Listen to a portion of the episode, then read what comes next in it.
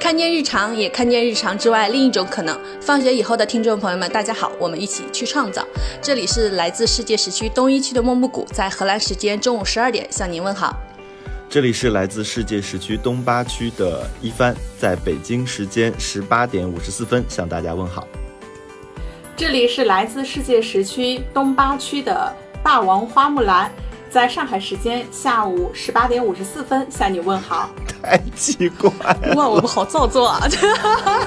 反正你回头自己看着剪了。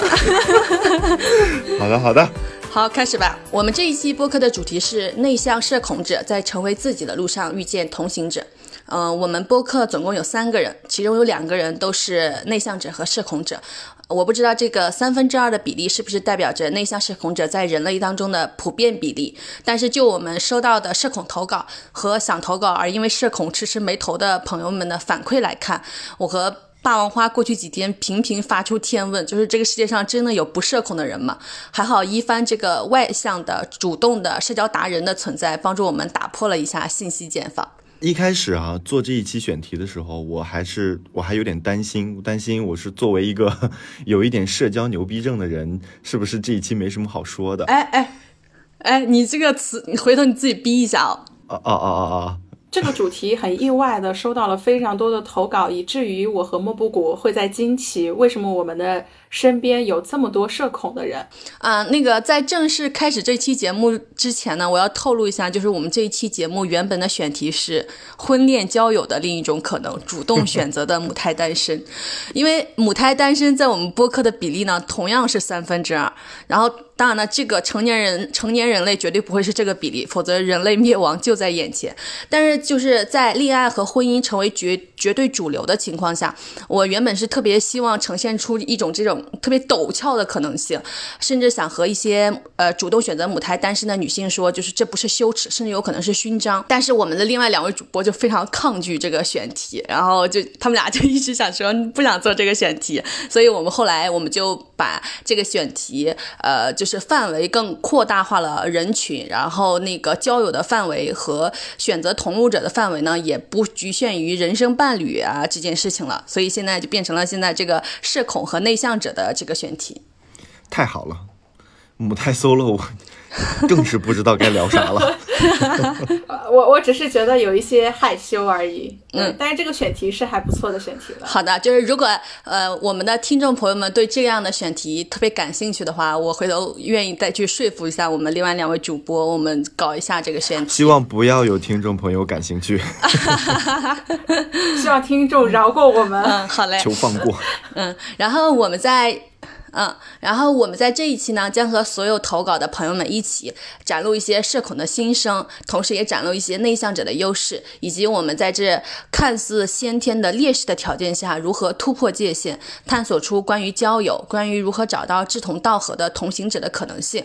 我们也相信，作为内向社恐者，成为自己不仅是我们重要且唯一的使命，也是我们遇见同行者可能最为有效的途径。所以接下来呢，我们就。听一听我们的朋友们的投稿，以及我们这次也收到了一些陌生听众的投稿。嗯，那我们第一个听一下咱们的 logo 设计师阿威的投稿吧。嗯，阿威老师，鼓掌！阿威老师，啊，阿威老师的投稿。OK，Hello，大家好，我是阿威。嗯，我的社恐呢，我感觉和我的原生家庭可能有一定关系吧。我的父亲呢是一个外向型人格，他行事比较张扬，喜欢热闹，讲究排场；而我的母亲则则恰恰相反，她呢比较内敛、含蓄，比较温和。我的性格似乎遗传到了我母亲的基因。我记得小时候有一次，我跟我妈妈去市里面的一个亲戚家做客，然后路过一个水果摊。然后在那个水果摊前面，我妈妈就挑挑了很久，然后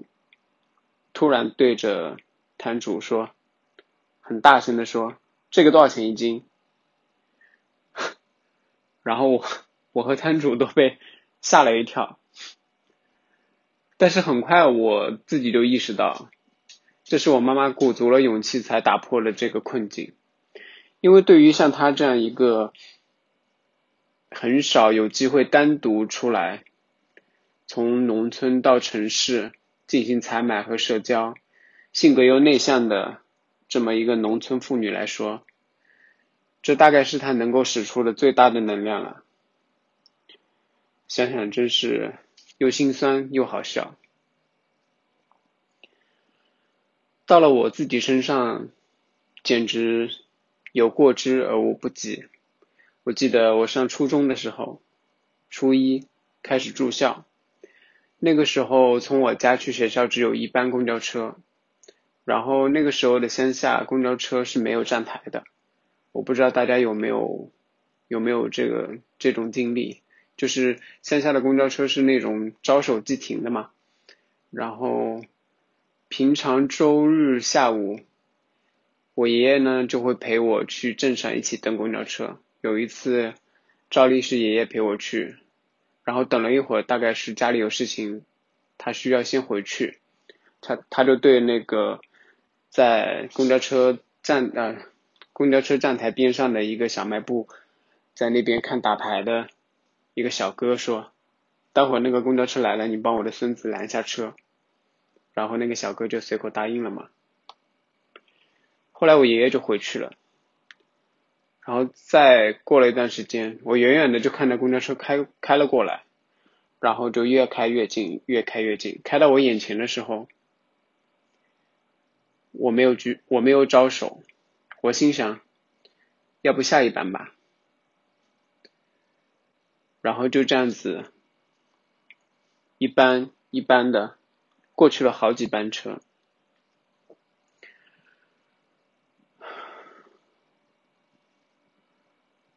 我我不记得，我不记得大概过了多久。这个对于当时十一岁的我来说太难了，我满脸通红，我感觉自己做了天大的错事，而且是被街上每一个人注视着，指指点点。我已经不记得后来有没有人问我关于公交车是否到站之类的问题，也不记得我在那里站了多久。后来天慢慢黑了，我往家里的方向走。到了家之后，我爷爷奶奶就问我，就很惊诧的问我：“你怎么回来了？”然后我也说不出什么话，也说不出来，我心里就特别难受嘛。然后哇的一声就哭了出来。嗯，在中国，酒局文化简直就是社恐加厌酒人群的双重黑洞。我不会，我不会喝酒，也不爱喝酒，不爱社交。我喜欢独处，喜欢空旷，喜欢那些无拘无束、自由自在的时刻。从小到大，我都被。家长、老师、朋友以及后来的同事，他们告诫我说：“你这样子会失去很多很多机会，失去很多东西的。”但是我不在乎，嗯，因为我不想让自己变得不自在，我宁可牺牲掉一些来换取我的自在和轻松，就像我宁可降低自己的物欲来换取自己的时间是一样的。当然，后来发现并不完全是这样子啊，因为这个世界上存在着大量的适合内向型人格的工作，找到适合自己的，然后去发光发热，一样可以生活的很好，对吧？嗯，在我的身边也有社交能力很强的朋友，他们通常喜欢热闹，喜欢购物，住在商业发达的社区，他们常。嗯，我常常听他们在朋友圈咒骂雨天，因为下雨意味着挡住了他们出门狂欢的脚步，把他们都困在了家里。而雨天、宅、宅在家里这几个关键词，我光是看到我都觉得很舒适了。怎么会有人不喜欢雨天宅在家里呢？我内心的 OS 是这样子的，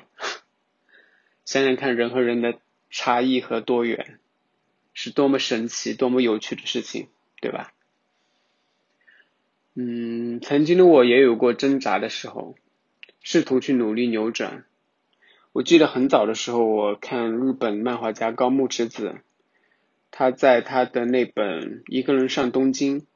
那本漫画里面，有一集是讲他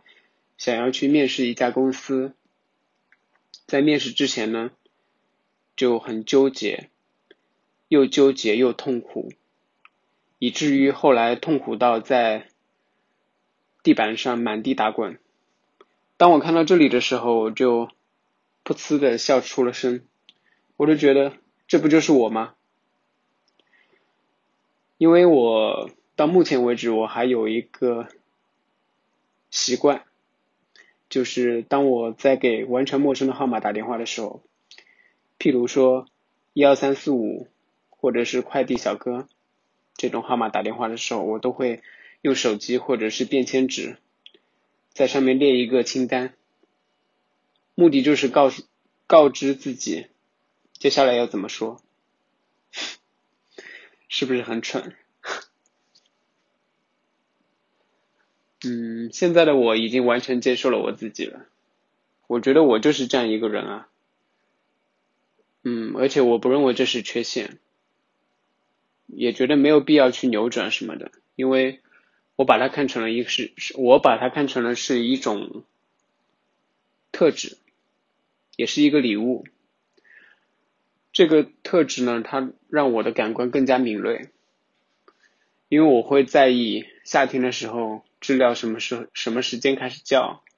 秋天的时候桂花什么时间开始香。这这其实是完全以一个单独的个体和物种去感受这个星球其他物种的灿烂和伟大。嗯，我想这大概就是独处的快乐吧，而这种快乐并不是所有人都能够感同身受的，对吧？就像我对于我父亲追求门面排场的那种快乐，我无法体会是一样的，各有各的活法，自己开心舒服就是最好的，希望大家都能够找到让自己舒服的方式吧。谢谢，想为阿威老师鼓掌。啊，我说一下，就是呃，我收到阿威老师的录音文件的时候，我正在鹿特丹的森林小道里面骑车，就是我听嗯他的。第一个关于妈妈的故事，还有他第二个关于自己搭公交车的故事的时候，我又把车停下来了，就是我就开始特别有共鸣，就是因为其实我发现一个很重要的点，就是所有的内向者还有社恐者都是极其敏感的人。呃，也是特别能与别人共情的人。就他在作为一个那么小的小孩的时候，他就能理解到，就是他妈妈发出的那个声音是他妈妈鼓足了勇气发出来的。然后他作为一个十一岁的小孩，就是他在那个特别窘迫的时刻，处于一个他其实是自我塑造的社交困境的时候，就是我自己其实也。在过去的一二十年里面，经常经历这样的社交困境，而且他所说的，比如说每次打电话前要列好逻辑提纲，想好自己要说什么。呃，我过去就是常常都是这样的。我发现，就是我们的内向者和社恐者，其实，呃，有一种追求完美，而且不希望自己呈现在别人面前的形象是一种慌乱的形象的这种欲望。所以就希望我要把所有的东西都梳理好，所以我能给别人打电话的时候就能显示出来我是一个很有条理的人，是一个很顺畅的人。我不想给自己带来任何的社交的困境或者是尴尬。就是我我觉得阿威老师真的是说出了我们很多社恐人的心声。嗯，是的，我我听完。嗯，阿威老师投稿有两个感受，想跟大家分享一下啊。就是首先第一个，哎，忽然变得很正式了，为什么？你现在仿佛一个领导。没有，就是嗯，首先就是呃，比起附和别人，能取悦自己是一种更了不起的能力。嗯，是的，我觉得，嗯，就是可能，比如说像，呃，就像刚才莫布谷说的，社恐患者可能会同时兼备敏感的特质，然后同时兼备着，呃，很强大的洞察能力和自我反思的能力。这种对于自我的探索，比起那种随大流的附和，这其实是一个更宝贵的特质。对的，我觉得这对于比较内向的朋友来说，也是一个很大的优势。嗯，其次就是想对所有的家长和老师们说，就是我们不要去强制的要求一个孩子外向，不要强行让孩子活泼。就是就像第一点我刚才说的，外向的孩子他有外向的优势，内向的小朋友也有他们自己内向的优势。就比如说善于观察、善于思考、善于自我反思。就像阿威说的，这个特质让他的感官，对对对，这个这个特质让他的感官更敏锐。就是我的小外甥，他不是一个特别外向的人。然后我问他，就是我小外甥在学校有没有参加什么活动什么之类的。嗯，我堂姐是说，除了一些学校要求的集体性活动，嗯，带他去参加了以外，其他的就是一些让学生自己去。自己去拓拓展的活动，他并没有强制让他的小孩去参加这些活动。他说：“我了解到他跟其他孩子不一样，他可能不是一个特别活泼的孩子，他是一个有他自己世界的孩子，他有他自己想做的事情。他说：我觉得，嗯，我支持他做他自己想做的事情就很好。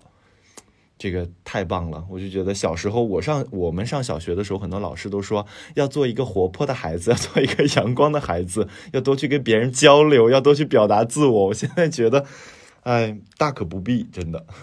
嗯，哎，其实就是内向跟外向，就是也不是看是否是活泼的，因为其实像我，我就是一个非常活泼的内向者。我觉得是看上去非常之活泼，但是，嗯，你是选择性活泼。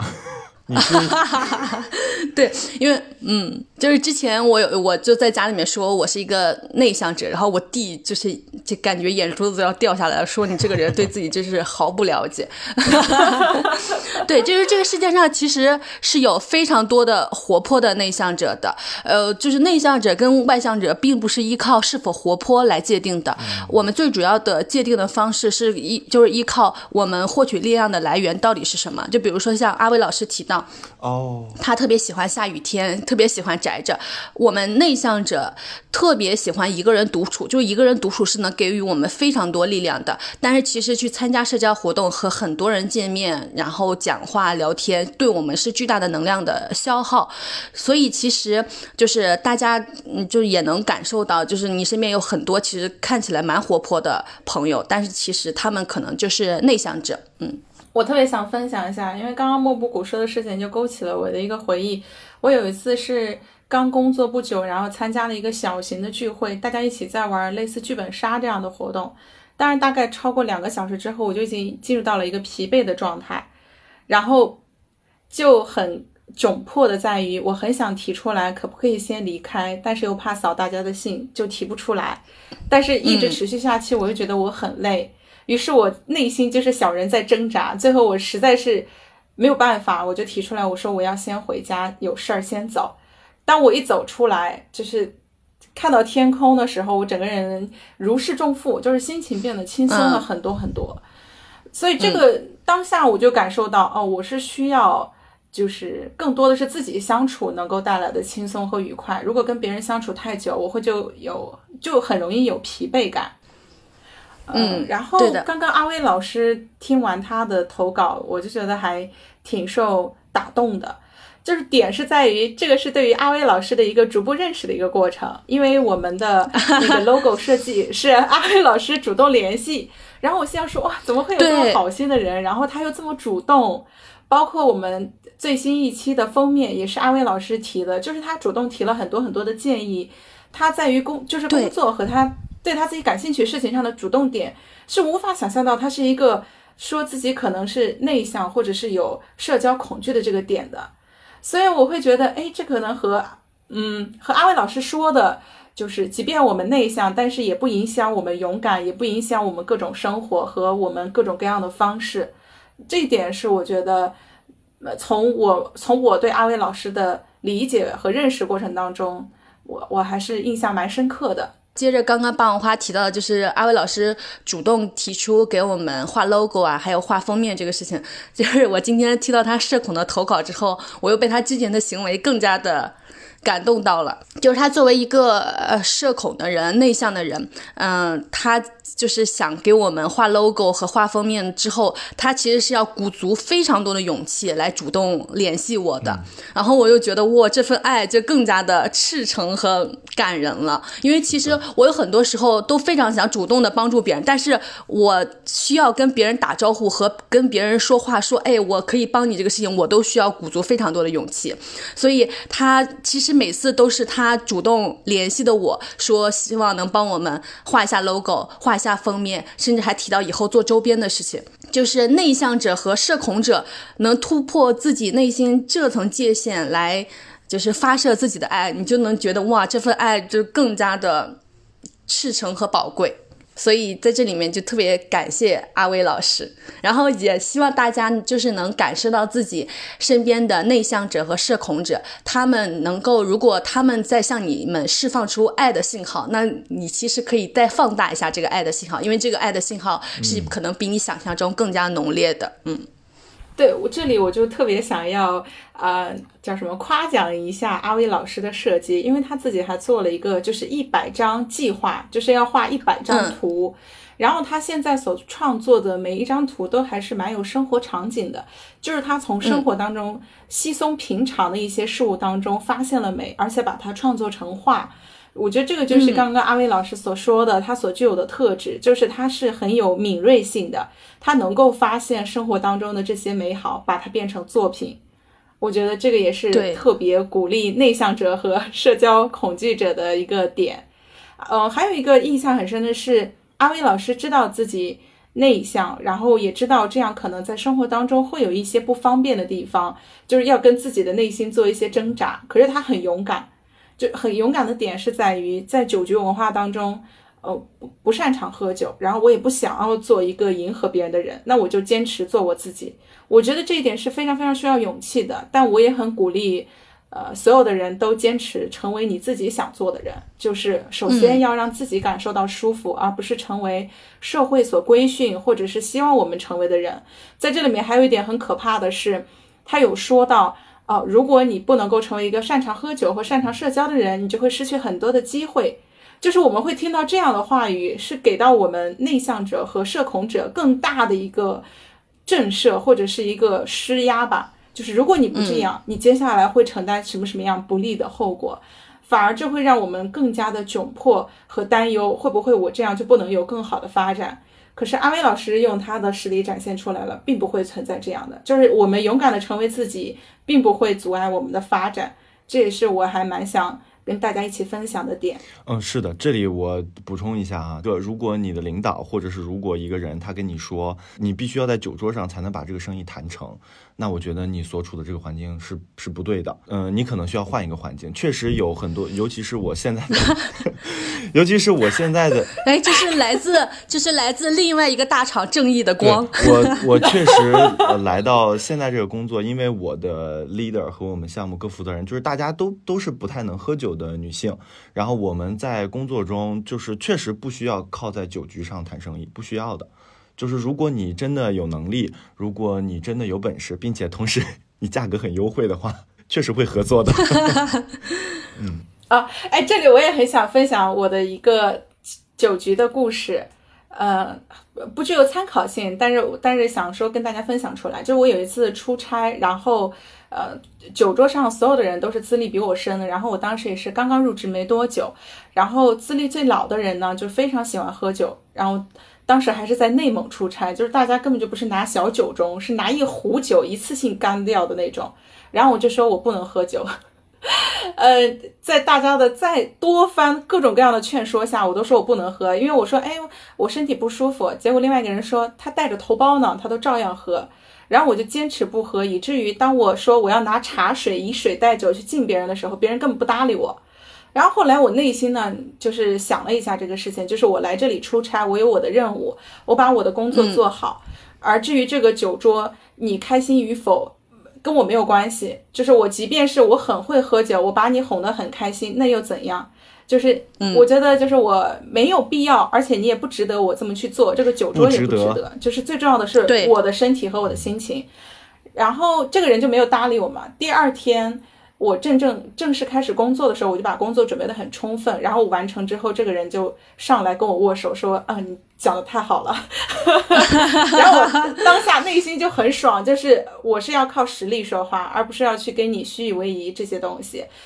并不影响。就我的坚持并不影响我的工作成果。我我觉得这个是一点关于坚持和勇敢的拒绝的点的分享吧，希望能够给到大家一些勇气。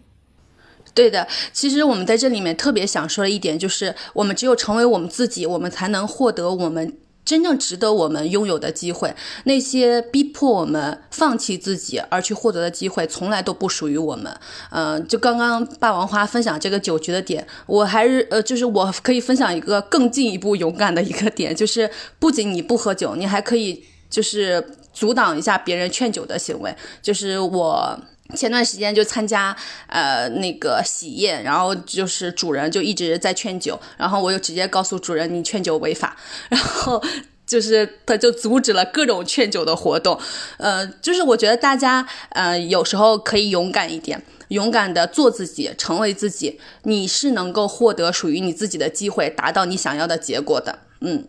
然后呃刚刚就。就到霸王花提到的阿威老师的一百张画的那个计划，大家可以去微信的搜索框或者去抖音上面都可以搜索呃一百张计划，去看一下阿威老师作为一个内向者和社恐者，他所画的嗯那些特别温柔的嗯又很敏感的呃一些画面会被抚慰到嗯嗯，在阿威老师做这一期播客投稿之前。我已经私下里要强行跟阿威老师组一个局，并且要强行带上霸王花，又来自社交花蝴蝶开始给社恐们施压。我要，我要说，我说等我下次去上海的时候，我们一定要在一起吃饭，做什么我都可以。然后我就说，这个局一定是一帆来组才有可能成功。就如果是我的话，我就可能会退缩，就是 来自社交恐惧的一些些害怕。嗯，然后阿威老师就说好有压力呀，然后一帆就说，哎呀，不用有压力，你画成什么样我们都喜欢的。然后阿威老师回，不是画画的压力，是社交的压力。这里我要对阿威老师喊话，如果真的有压力，就拒绝我。哦，不会不会，我一直在鼓励他。我嗯，我我作为一个这个有一些社交恐惧的，我我来表达一下，就是。有社交花蝴蝶在，我觉得社交局不会对有就是大担忧的尴尬或者是说不适感在，就是社恐局里面最好是有一个能够呃活跃气氛的，让大家都感觉到舒适。如果一堆社恐在一起，天哪，无法想象的有点可怕了，我觉得。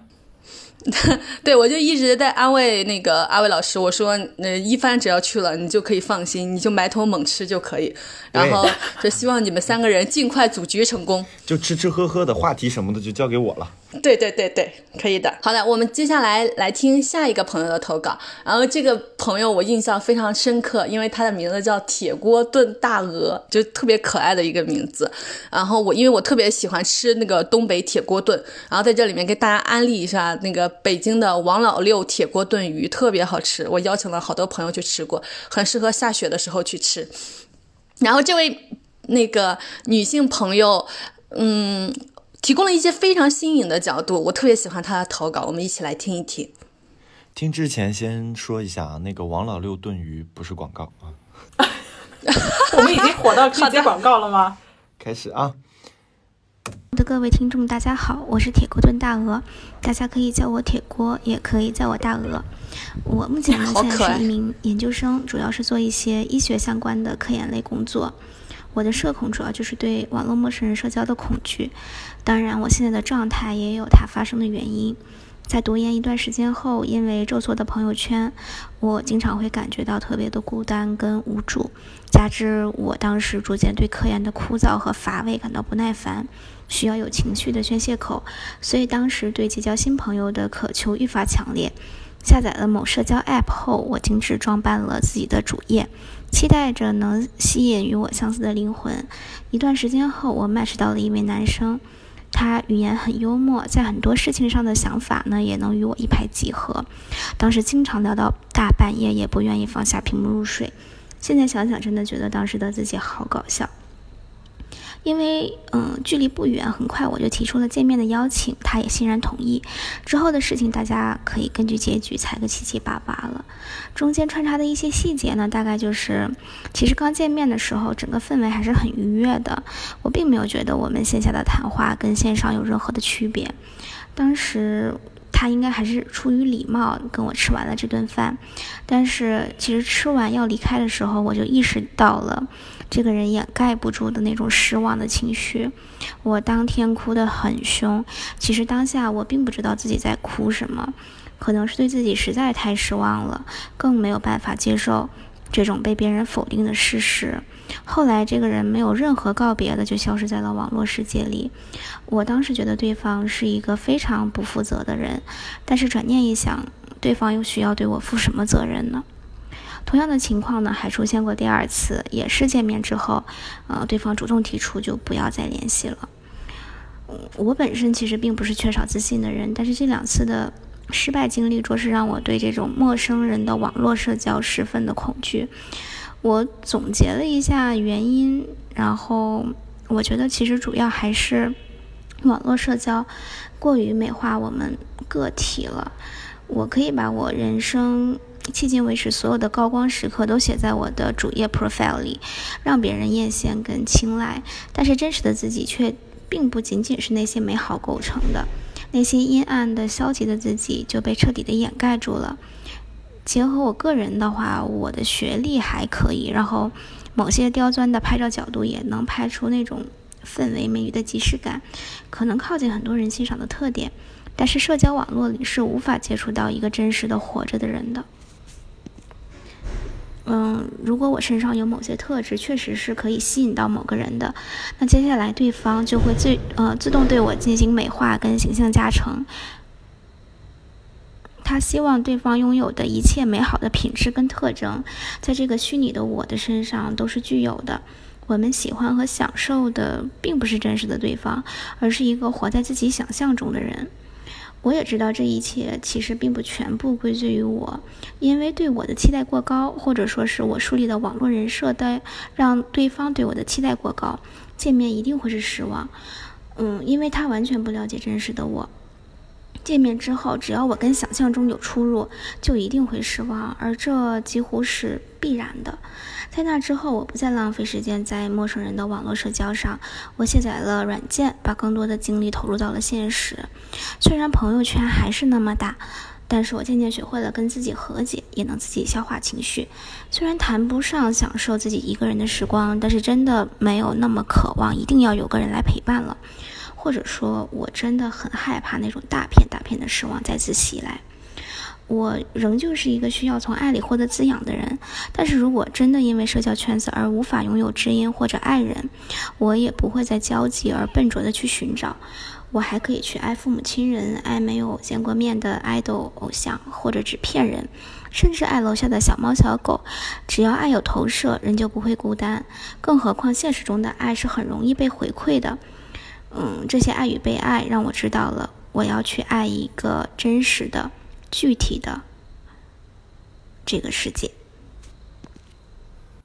哇！我觉得这一个投稿把我们的这个素材和展现的东西又丰富了很多，对，非常动人。哎，这个好像是我们收到的第一个投稿，然后我听完就特别的惊喜，就是我我一直在想说，哇，我们何德何能会有这样的听众，就是。特别可爱，然后又很清醒，然后愿意去面对问题，然后还愿意去探索问题的来源，然后又愿意反省自身，又愿意给自己希望，就哇，就我觉得是一个非常非常可爱的女生。然后她提出来了一个我在我们这个时代非常重要的一点，就是呃，社交媒体给我们打造的滤镜，然后以及。线下交友时，这中间产生的错位的感觉，嗯，它可能是我们每一个人，因为我们就是生活在一个社交媒体的时代，都要面临的就这种差距的弥合，嗯，因为其实很多人都能发现，就是比如说我们的朋友圈，然后我们的微博呀，我们的豆瓣呀，就我们都展现了一个更好的自己，或者是最好的自己。但是就是比如说，就像我们这个播客，就我们三个人都可能展现出来了比较好的我们的面相，呃，但是你们线下认识来见到我们的时候，就可能也会感到失望，因为。呃，我们把我们最好的东西都展现在了这些社交平台上面。呃，我们给自己加上了非常多的滤镜，它可能不是我们主观有意的，但是是这个社交媒体它自带的滤镜也给了我们非常多的技术的便利。嗯，所以啊，我就觉得这个女孩，而且我发现女孩真的是很多都很擅长反思自己，就是男的如果。遇到这样的那个就是线下交友这种的问题，他其实很难会反省是自身的问题，更难去进一步想到这是社交媒体时代带来的普遍的问题，所以我就很很喜欢，然后呢也很敬佩这个女孩。我觉得这也是内向者或者是社恐者，呃，带给我们的就是在敏感上或者是洞察力方面的优势。我觉得刚刚莫布谷所说的呢，就是因为我们在前几期的播客当中呢，都收到了听众很多的留言，就是这些留言大部分呢是很多的是赞美、向往，然后看到了我们可能他们想要的那些品质和点，嗯，但是可能大家认识我们只是通过我们的声音和我们所讲述的一部分的事情。然后加诸了自己的一些想象，嗯，可能会觉得我们呈现出了很多非常优秀的一些品质，但这些并不是很全面的我们，或者也不是真实的我们。就和莫布谷刚刚所说的，就是认识一个人是一个复杂的呃生物，然后它有很多的面相，呃，我们尽量的是把自己更好的一个面相展现出来给大家。而刚刚这个铁锅或者是这个大鹅，这个这个投稿，呃，他的这个昵称非常的幽默。呃，我会觉得就是现在的社交媒体会使得大家可能不太敢去呈现真实的自己，因为现实现实的生活当中，真实往往呢代表着平常、普通，甚至真实还会有一些丑陋和缺陷。嗯，但是我们在社交媒体当中是很难，现在是很难去接受。举举例来说，美图秀秀现在已经用的非常非常的频繁，以至于嗯。很难，我们去把自己的一张原图抛在社交平台上，呃，这个氛围和我们自己没有办法去承受。但有时候去想，其实我们这些没有办法承受的点，它恰恰是是真实的生活。我们会不会在社交媒体所营造的这个氛围当中，迷失了真实的自己和勇气呢？嗯，对你就像我们现在用于录播客的这个软件飞书，它甚至都有滤镜，就是呃我。来到荷兰之后，发现了一个非常跟国内不同的点，就是。呃，我们在国内开会的时候，有时候是要开视频会议的，很少有人会把那个摄像头打开。然后，如果知道必须要开摄像头，还必须得去洗个头、化个妆、搞一搞各种啥的，才愿意坐在这个摄像头面前参加这场会议。然后，我呃昨天跟前天参加学校的线上会议，我又发现一个特别奇特的点，就是我们是用 Zoom 开会的。我用 Zoom 开会，我从来不把自己的视频打开，我也把自己的麦克风也是 miu 掉的。但是我又发现，所有的外国同学们。就是他们的环境也乱的不行，也没有人搞任何妆法，大所有人都开着摄像头，就是呃，比如说容貌焦虑或者是社交媒体，因为在国内社交媒体给普遍给所有人都加了滤镜，如果你一旦呈现真实的自己，你就其实是处于一种非常劣势的地位了，因为别人都是加了滤镜的，你一旦真实，就显得你尤其的。嗯，就是呈现出了生活非常残酷的面貌，但是我们其实是需要有面对真实的勇气的。然后在这里，其实我也建议大家，就是。除了在线上，我们就是跟遥远的人类有一些呃相似性的呼唤，我们能跟遥远的人类进行一下共振，这个能给我们非常多愉悦感之外，我其实鼓励交友，大家是进行一些线下的交友，就建立一些自己的附近性，就是在真实生活中体验出体验一些人与人交往的真实的感觉，那些真实的触感还有。就是真实的力量能帮助我们，呃，这些友谊走得更长远，然后也给予我，也能给予我们非常多的支撑。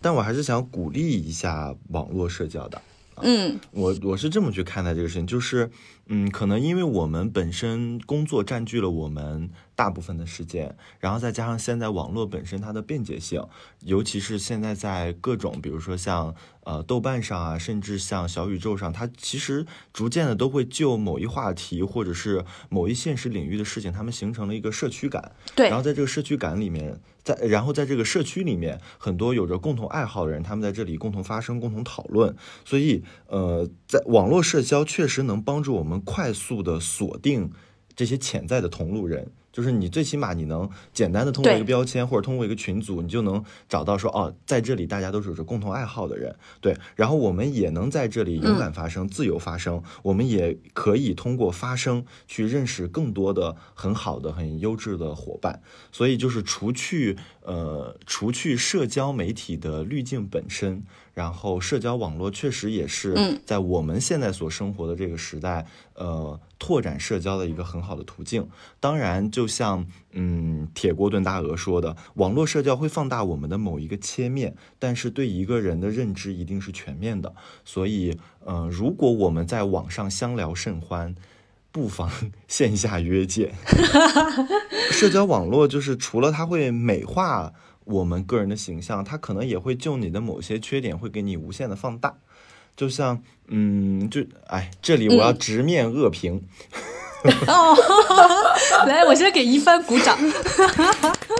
给一帆鼓掌。没有，就是呃，前几期的节目确实是因为，呃，确实是因为我前期准备的也比较少，在整个录制的过程中，然后参与度也没有很高，时不时做出的一些反应，然后可能。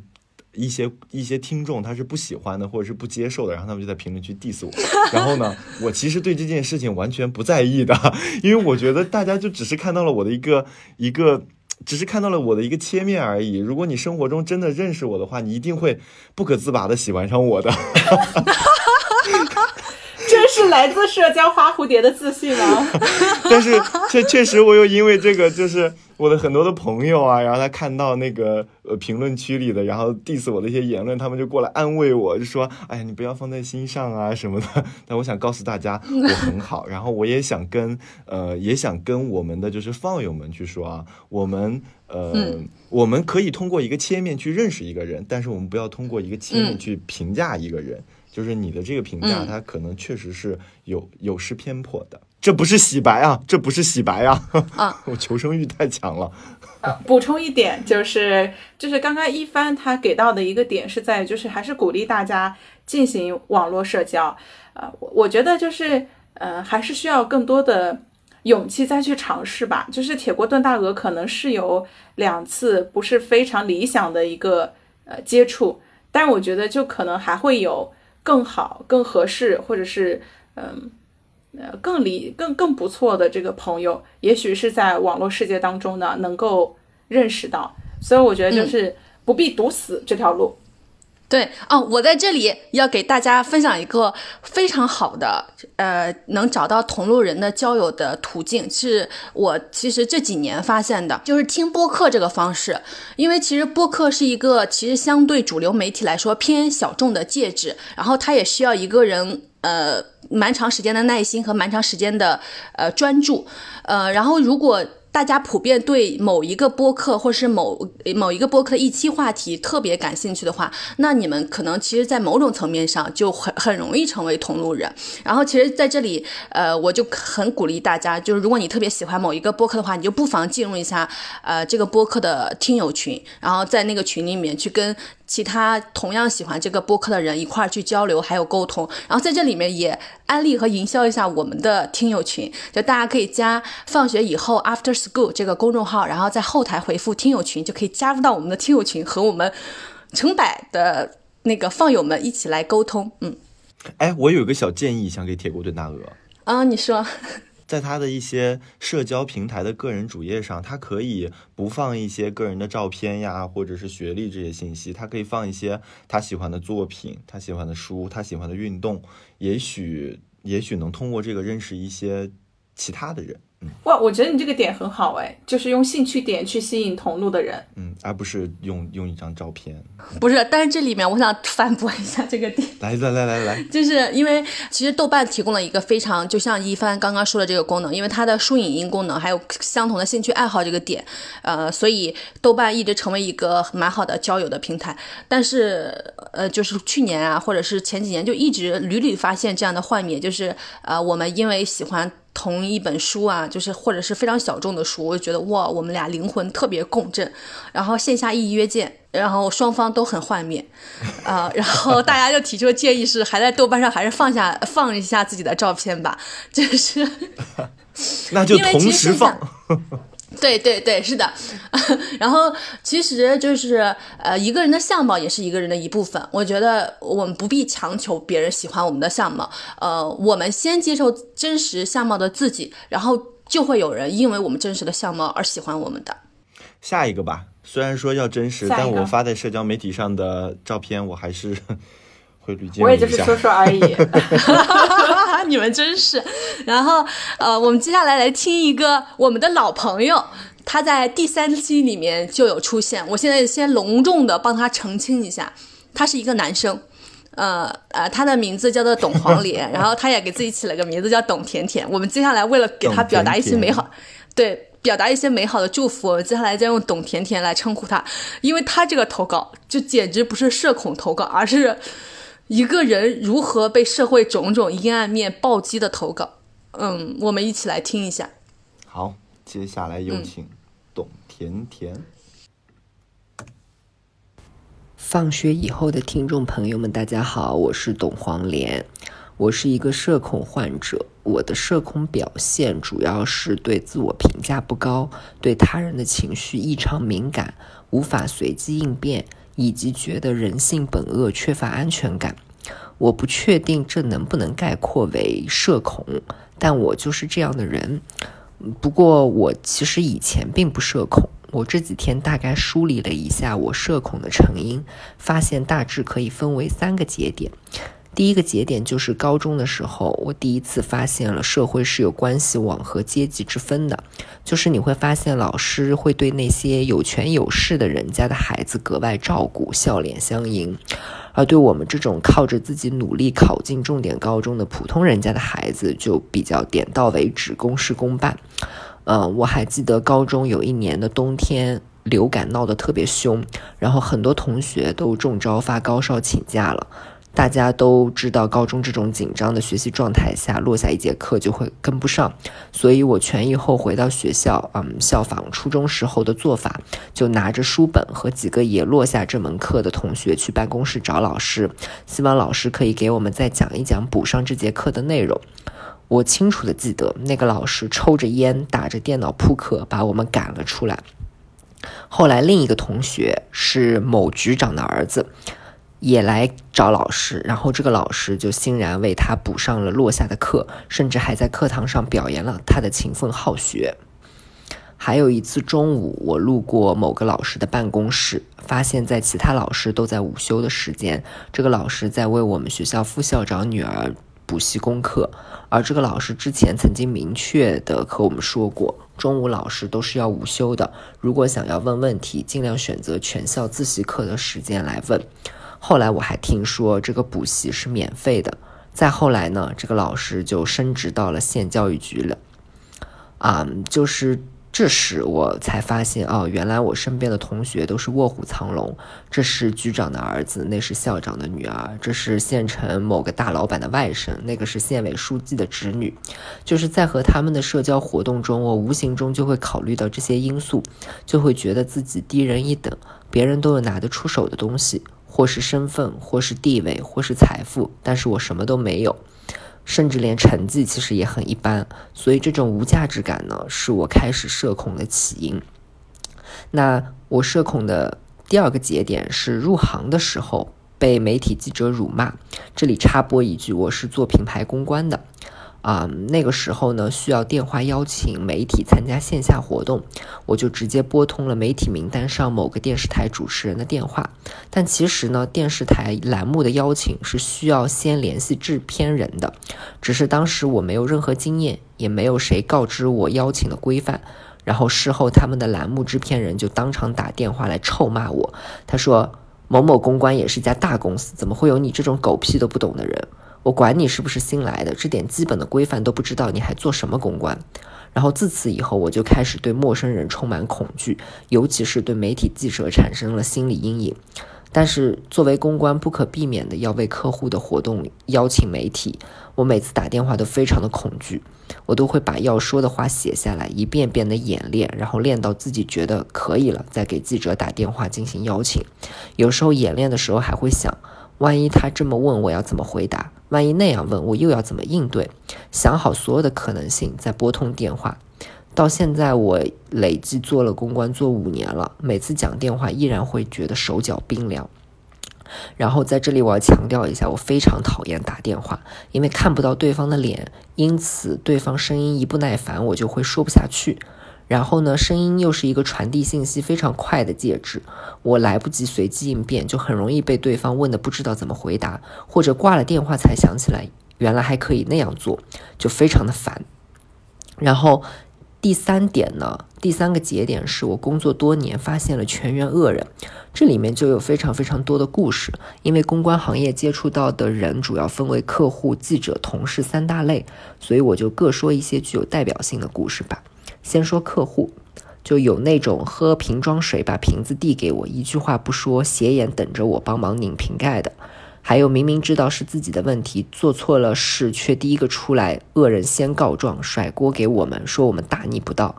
然后还有就是明着问我们要回扣，私下走黑钱进账的，或者态度特别特别恶劣，打电话直接来辱骂我们的。也有那种以采购流程未走完，让我们白干几个月，最后想不了了之赖账的，这些都是我的亲身经历。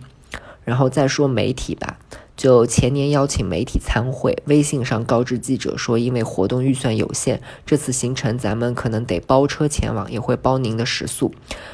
其实我至今都不明白这个“包”字到底有什么问题，就是会让这个记者大发雷霆，去客户那投诉我们说，你们公关公司的人怎么那么不专业，说话让我觉得非常的不舒服。不过这种都是小 case，就是也会有那种品行恶劣到超乎你想象的，比如有利用职权要求去美国出差，然后住五星级酒店的，也有自己摔碎了自己的玉镯，诬陷是公关公司的人干的，要开口要赔偿，还有那种利用去。外地参会的之便去招嫖的，然后呢，最后再说说同事，嗯，有那种觉得自己很 fancy，就是自己瞧不上工资高自己数倍不止的程序员，也看不起铁饭碗的体制内，然后也有那种觉得自己非常独一无二，就是对已婚的同事会评头论足，然后又会对觉得自己隔壁座位的那个人就是谁都能睡的婊子。然后还有就觉得自己非常的 qualified，就既质疑自己的领导何德何能能位居高位，又觉得自己的下属是个傻逼，工作方式什么都狗屁不如。如果你的人生中百分之八十的时间都充斥着这样的人，我觉得你不会相信人性本善的，你会绝对的极度缺乏安全感，你会感觉每个人都对你不利，尽管这种不利可能并不是针对你本人，或者只是你的意向。就我觉得，就是这样的一些经历加剧了我的社恐。那以上就是我社恐及其成因的一些小故事，可能并不太符合这次的主题，但这就是我想表达的。感谢大家的耐心聆听。嗯，我特别想先说一下，就是之前第一次。呃，董黄连给我们投稿的时候，莫布谷说他是一个标准的好学生，因为完全按照我们投稿希望的点去准备了他分享的内容。然后这一次他投稿的时候呢，不仅发来了录音，而且发了文字。然后我就特别仔细的去看了一下文字，我就再一次感慨，就是从从他给我们投稿的内容来看，就是不管他的学习能力还是他的工作能力，我觉得都是非常好的。点的原因很简单，就是他的投稿的逻辑很清晰。就是它就是分为第一段什么是社恐，它社恐的症状；第二，哪一些是社恐引发的原因，具体的事例，其中又分上学和工作。最后还有一个总结，就是有可能不一定符合主题，但这是他想分享的内容。所以他不管是逻辑架构，还是说他的语言精炼，能够很精准的表述他所想表达的内容，我觉得他都是就是文字表述，包括落实能力是一个很强的人。这个是我从他投稿的一个反馈。然后也因为他的这个投稿之后呢，我还特别回了一封邮件。对，呃，因为就是刚刚那个莫布谷有说，这是一个遭遇到社会很多重击的一个投稿。就当我们看这个稿子的时候，已经不再去考虑它是不是社交恐惧了，而是为什么社会有这么多的恶意，嗯，以及社会为什么有这么多不公正、不公平。就很多时候我们是很幸运的长大，没有遇见过这些事情，但是不代表恶和不存在，以及恶所施加的影响不存在。嗯，而是的。董甜甜所投稿展现出来的就是不公平、不公正的事情，以及社会的阴暗面对每一个人的一个影响的展现。嗯，就大家也能发现，就是内向者和社恐者都有一个非常重要的特质，就是无敌的为他人着想。嗯，呃，就是怎么能为他人着想，怎么来？就你你就可以发现，就是刚刚霸王花提到的。就董甜甜每次发过来的东西都是无敌的符合要求的，而且他不仅发来了录音文件，他还发来了整篇的文稿来帮助我们，就是能够快速的了解他，呃，音频稿子的内容。嗯，然后我在跟他的就是交往和交流的日常中就发现，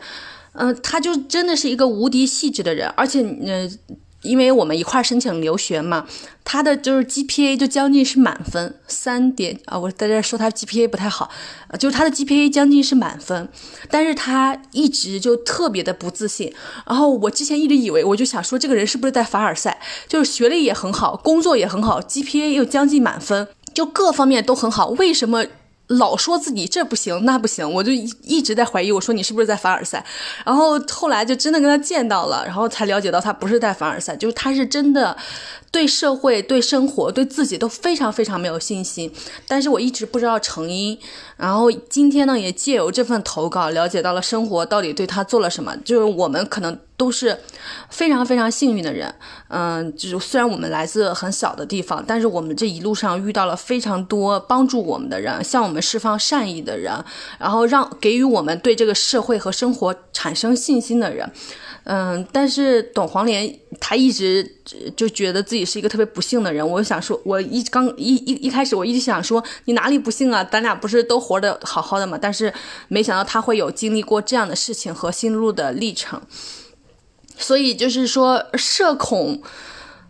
他这个我们可能是一些对社交的恐惧，我觉得他是真实的对社会的恐惧。对，但是这个呢，也是社会非常多呃真实存在的恶所带来的结果。嗯，在这里我特别想跟董甜甜喊话一下，就是呃，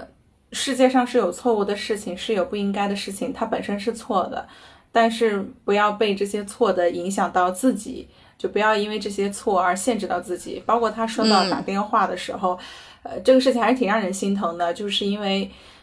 呃，恐惧是真实存在的，同时也存在了他的想象当中。所以每一个来电，他可能想象的都是一顿责骂或者是一顿 PUA。嗯，对我我会希望说，是不是可以通过一些方式建立自己的评价体系，呃，培养出来自己的信心。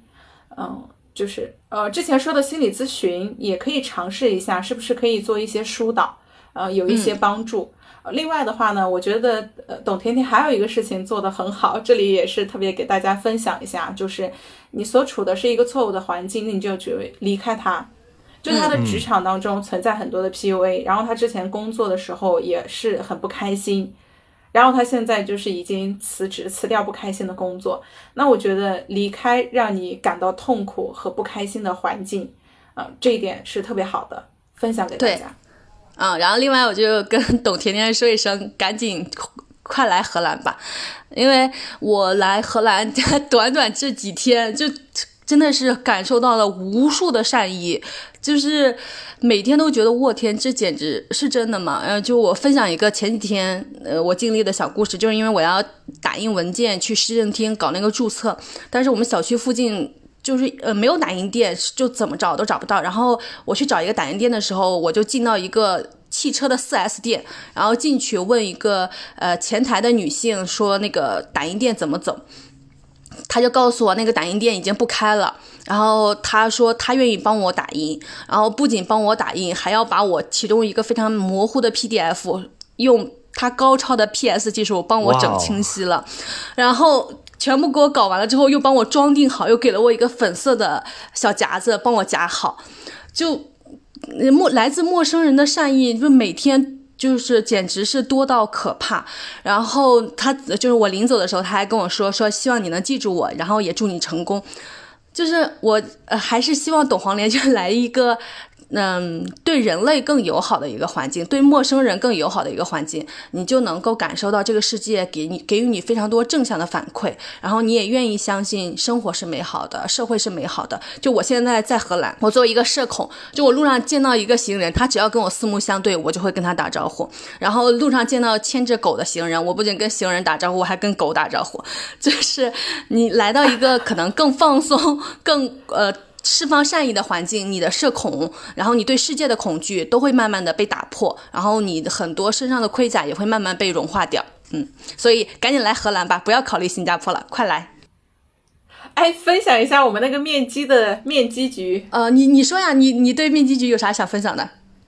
哎，我没有什么想分享的。啊，你刚刚不是点？我觉得还挺挺有啊。嗯，没有没有，是这样，就是。呃，刚刚那个董甜甜的故事让人想到，就是在莫布谷还没有离开荷兰之前，他来到了上海，然后在莫布谷的这个呃主导下嘛，算是啊。然后我们我还有那个莫布谷，然后董甜甜呢，我们一起呃往下见面了。呃，然后当时线下我们还把这个消息啊线下见面了，然后当时我们还把这个消息呢分享给我们另外一个主播一帆，然后一帆当时就说这是社恐局吗？哎，我要增加一句，还有不仅仅有我们三个人，还有霸王花的妈妈。我就我我我在 组这个局之前，我还跟董黄连说，我说你你你介意吗？因为有长辈在的局，就是社恐会加度加倍的恐惧。他就说他 OK 的，然后我们就呃去了一个上海蛮好的餐厅，就是忘不了餐厅这个综艺的录制所在地，然后就进行了一番友好的交谈和非常顺畅的一顿午餐。嗯，气氛是很愉快的，嗯，然后呢，你你你你你提到这个的点是啥？没有啊，就是有趣，没有点。你这个 你这个让一帆一会儿咋剪？你你说你非要你从开头就一直非要提这个事儿，然后你又没有点啊，没有。那那一个点就是在于社恐和社恐之间的局也可以是很愉快的，就是问题点是在于大家找到想聊的话题了，嗯嗯，没有那么恐怖，社恐们勇敢的线下见面吧。嗯，好的，来，我听完董甜甜的这个这个发言啊，我其实心里挺不是滋味的。我觉得他的这个社恐，嗯，不是他的性格使然，是环境使然。对，是的，就是。就是这个环境，它已经坏成这样了，他只有被逼疯了。他先是由于自我评价不高，是因为环境的对比，他在他在他的生活中看到了可能更有权的、可能更有钱的人家的孩子，然后这些孩子受到了更好的待遇，他可能就觉得，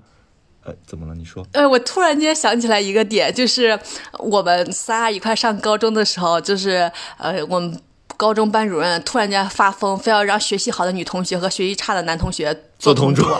这这个点我不知道。我说就是，嗯，你说，嗯，当时我后来了解的情况是什么呢？是有钱的同学啊，被老师聚在一起，他们就说这些是好的同学，你们可以选跟谁坐在一起。哇，是这么个情况，还有这样的呀？然后我当时的一个同桌就是一个小混混，然后他每天上课就瞎搞八搞，搞各种有的没的的东西。然后我现在觉得我高考没有发挥的如此之好，我有一半算了，我也我不归咎于这个男同学，我要归咎于那个。这个高中的班主任，嗯，哇，这个事情的背后的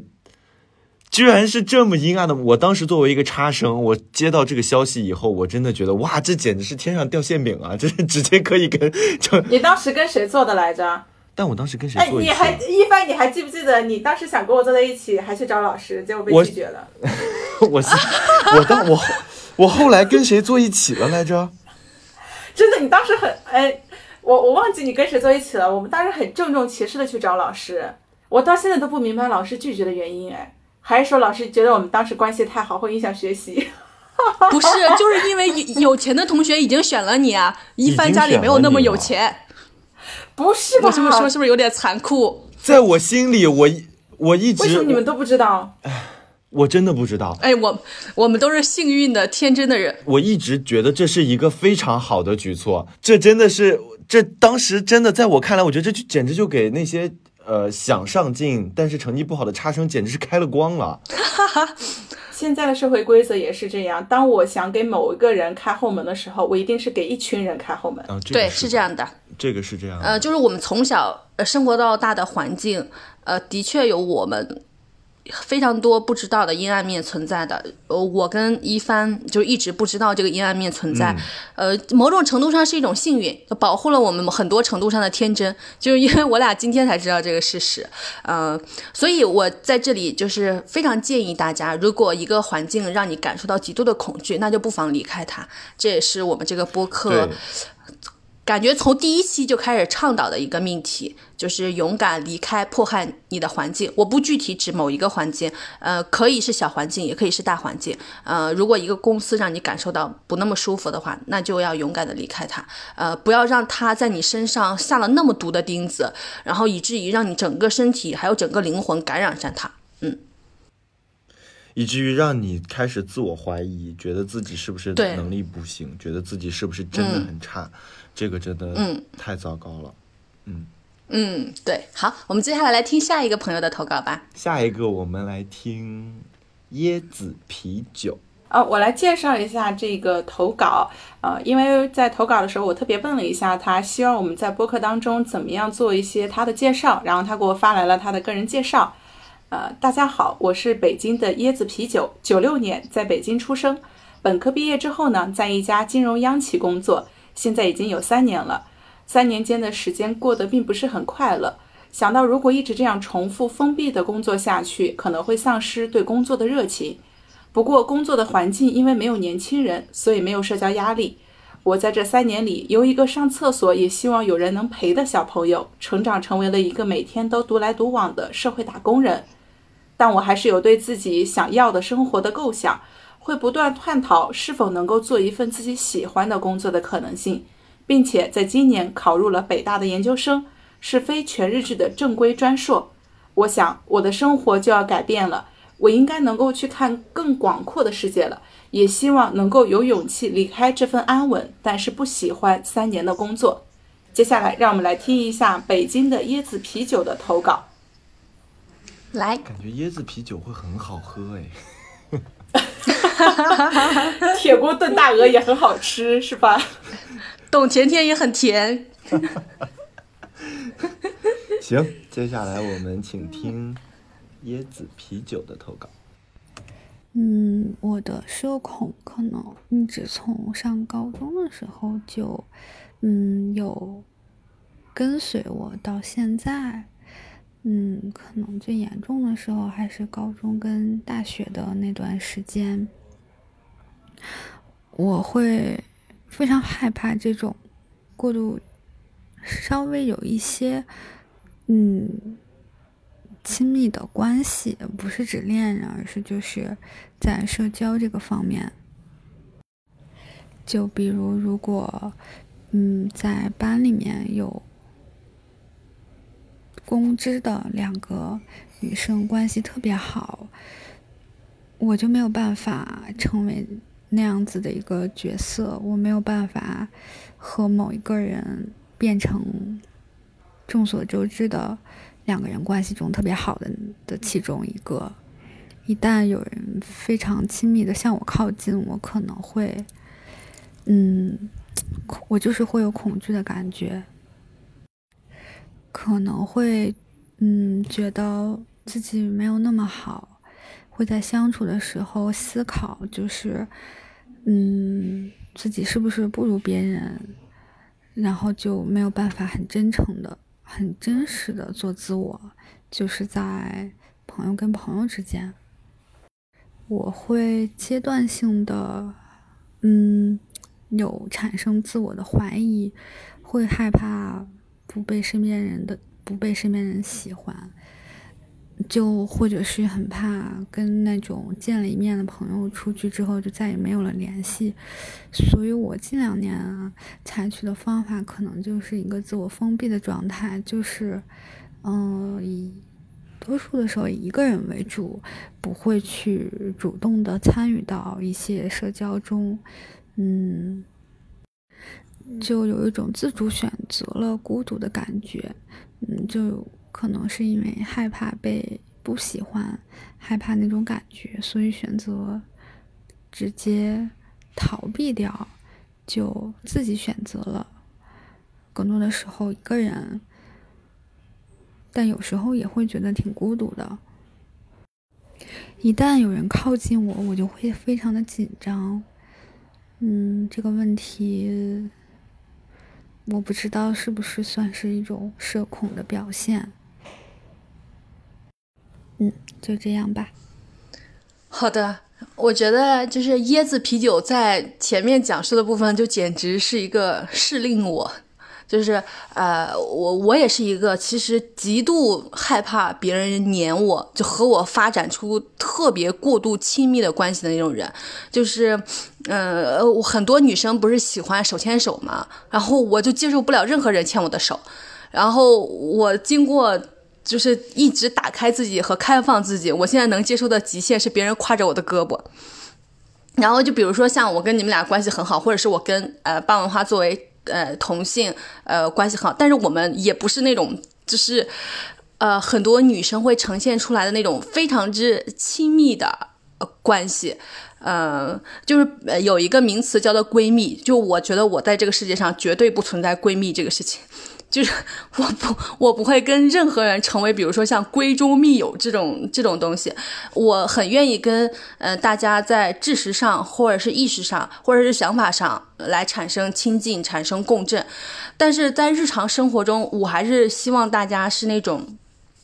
就是互相帮助、互相关心，但是不要过度亲密的关系。任何过度亲密的关系对我来说都是沉重的负担。呃，就比如说我和我家人其实关系很好，然后我们也彼此很爱对方。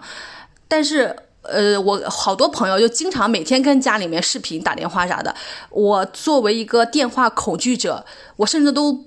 很难跟家人就是进行每天。或者是每日，或者是固定时间的这种通话，就我跟我任何日常相处的家人，我都很难做到，就是打起电话，然后能聊个十分钟以上。就是这种非常亲密的粘稠的关系，对于我这个社恐人，我不知道对于其他所有人是不是这样，都是非常难以 handle 的一种关系。嗯，呃，接着莫布谷刚刚的分享，就我也是，我听椰子。是椰子不语吗？还是啊？椰子啤酒。是。我重说啊，嗯，我重不要重说了，会剪进去的。因为椰，我补充一下，椰子不语是那个我们家乡比较好吃的一家甜品店。然后，所以我刚刚会有那叫椰子记忆。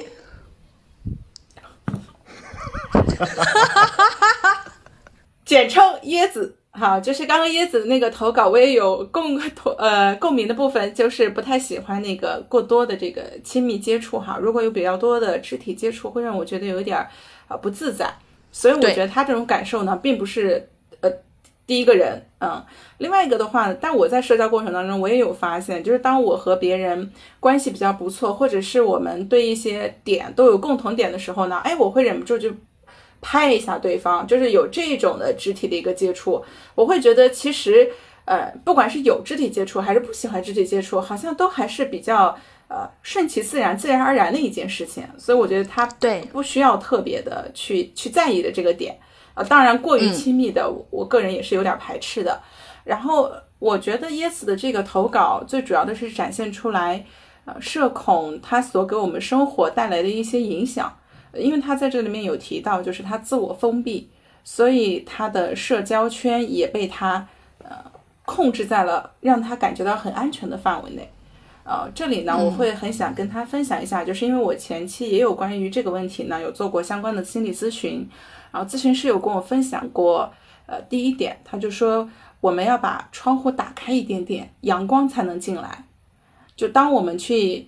接纳别人的时候呢，我们也要给到别人能够接纳我们的机会。呃，所以当他听，当我听到他自我封闭的时候呢，我就会希望可以在安全的情况下把自己的窗户打开一点点，给阳光进来的机会。然后第二个的话呢，就是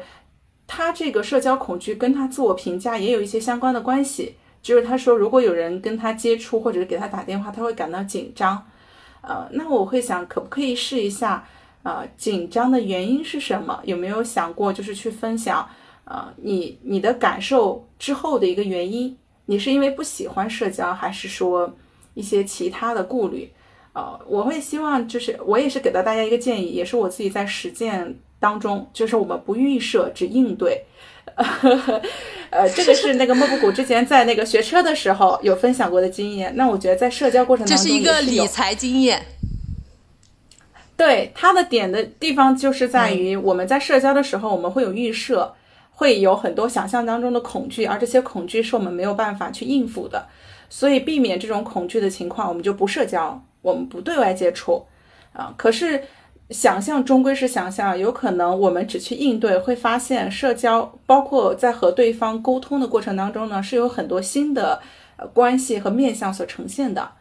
嗯，所以我觉得可以试一下，就是不预设，只应对，我们不要被想象中的恐惧所打败。其实我也有这个感受，就是每次比如说周一要来了，就不不管是我上学的时候还是上班的时候，我都有非常大的恐惧，就有每一个新事情要开始了，我都有。我在想象里面都把它想象的非常糟糕，但是我当第二天这个事情真实的发生了，我都发现它比我想象的美好非常多，而且一点也不难熬。嗯，我们非常多的恐惧都是我们想象出来的，所以呃，不预设只应对，这个其实是我在学习投资理财中学到了一个非常重要的应对生活的方式。在这里面，我还是。同样也想安利一下，呃，社恐和内向的朋友去学习一下投资理财，因为呃，不是为了挣到更多的钱，因为其实呃，我们挣到所有的钱都是我们呃认知世界变现的结果，呃，我们学习投资和理财其实是为了提高我们的认知世界，而这个提高的认知是能够作用到我们的行为的。我从理财里面学到的各种认知方面相关的知识都在。呃，不仅帮我挣到了钱，还在每天改善着我的生活，所以我就是希望大家，就是希望这个内向者和社恐者，正因为正好大家也不社交嘛，有时间可以在家里面，比如说看看小狗钱钱，看看有知有行的投资第一课，然后也可以去看看呃《穷查理宝典》啊，类似这样的书，它能够对我们的日常生活呃的行为有非常多的指导的意义，然后也能打破我们非常多非常多非常多的恐惧。小狗钱钱就其实就帮助。我打破了很多的恐惧，嗯，有一个建议，当然这个也要看椰子啤酒自己的想法，就是我想建议他是不是可以去尝试做一下心理咨询，因为我在他的这个两分钟的发言内感受到了很多的，就来自他内心深处的恐惧，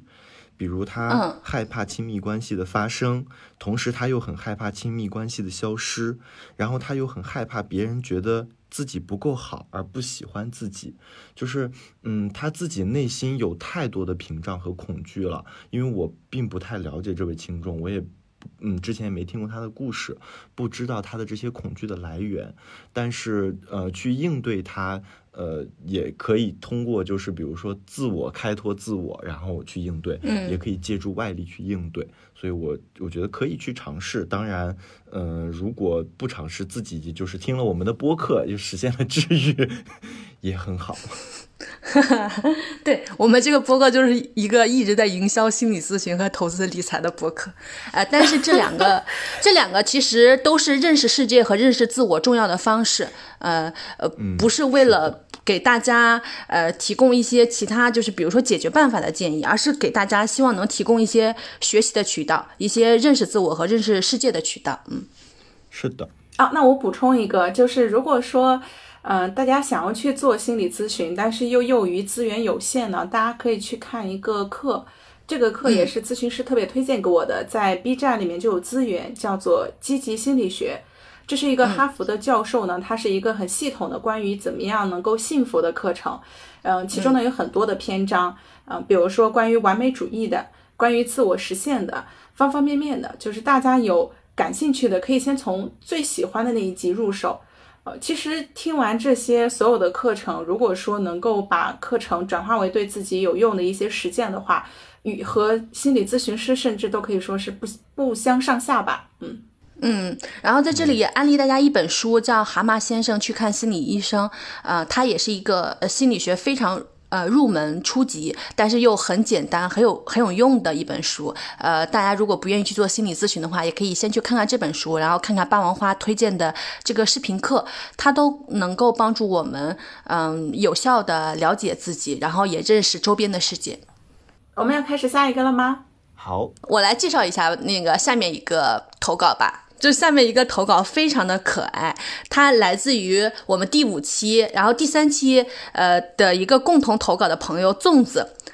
呃，他的一位同事，一位男同事，这位男同事非常可爱，就是他听了我们播客之后呢，就想参与我们第七期社恐的投稿，但是又因为他是个社恐，他又不敢投，他就准备了很久，然后也录了非常多版，最后他甚至把这个音频发给自己的两位同事，就是关系最好的两位同事，让他们来投票，决定自己这个投稿到底该不该投。然后还好我们这个粽子朋友呢，暗投，一定要让他投，所以我们。今天就非常幸运的听听到了这份投稿，嗯，然后我们可以来一起听一下。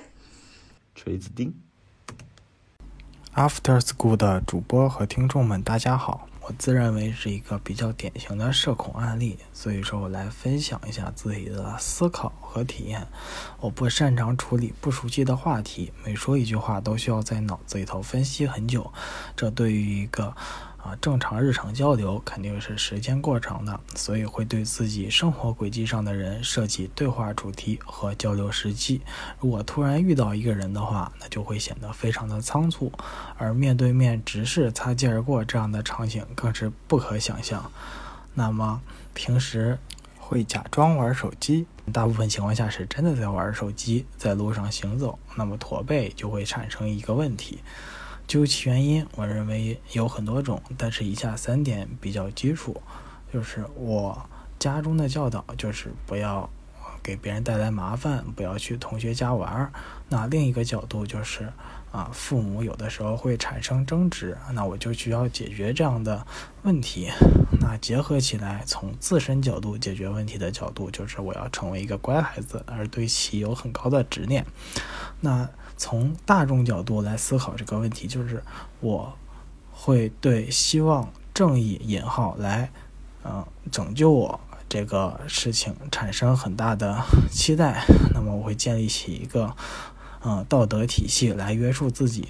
而且总有一天他会不小心约束到别人。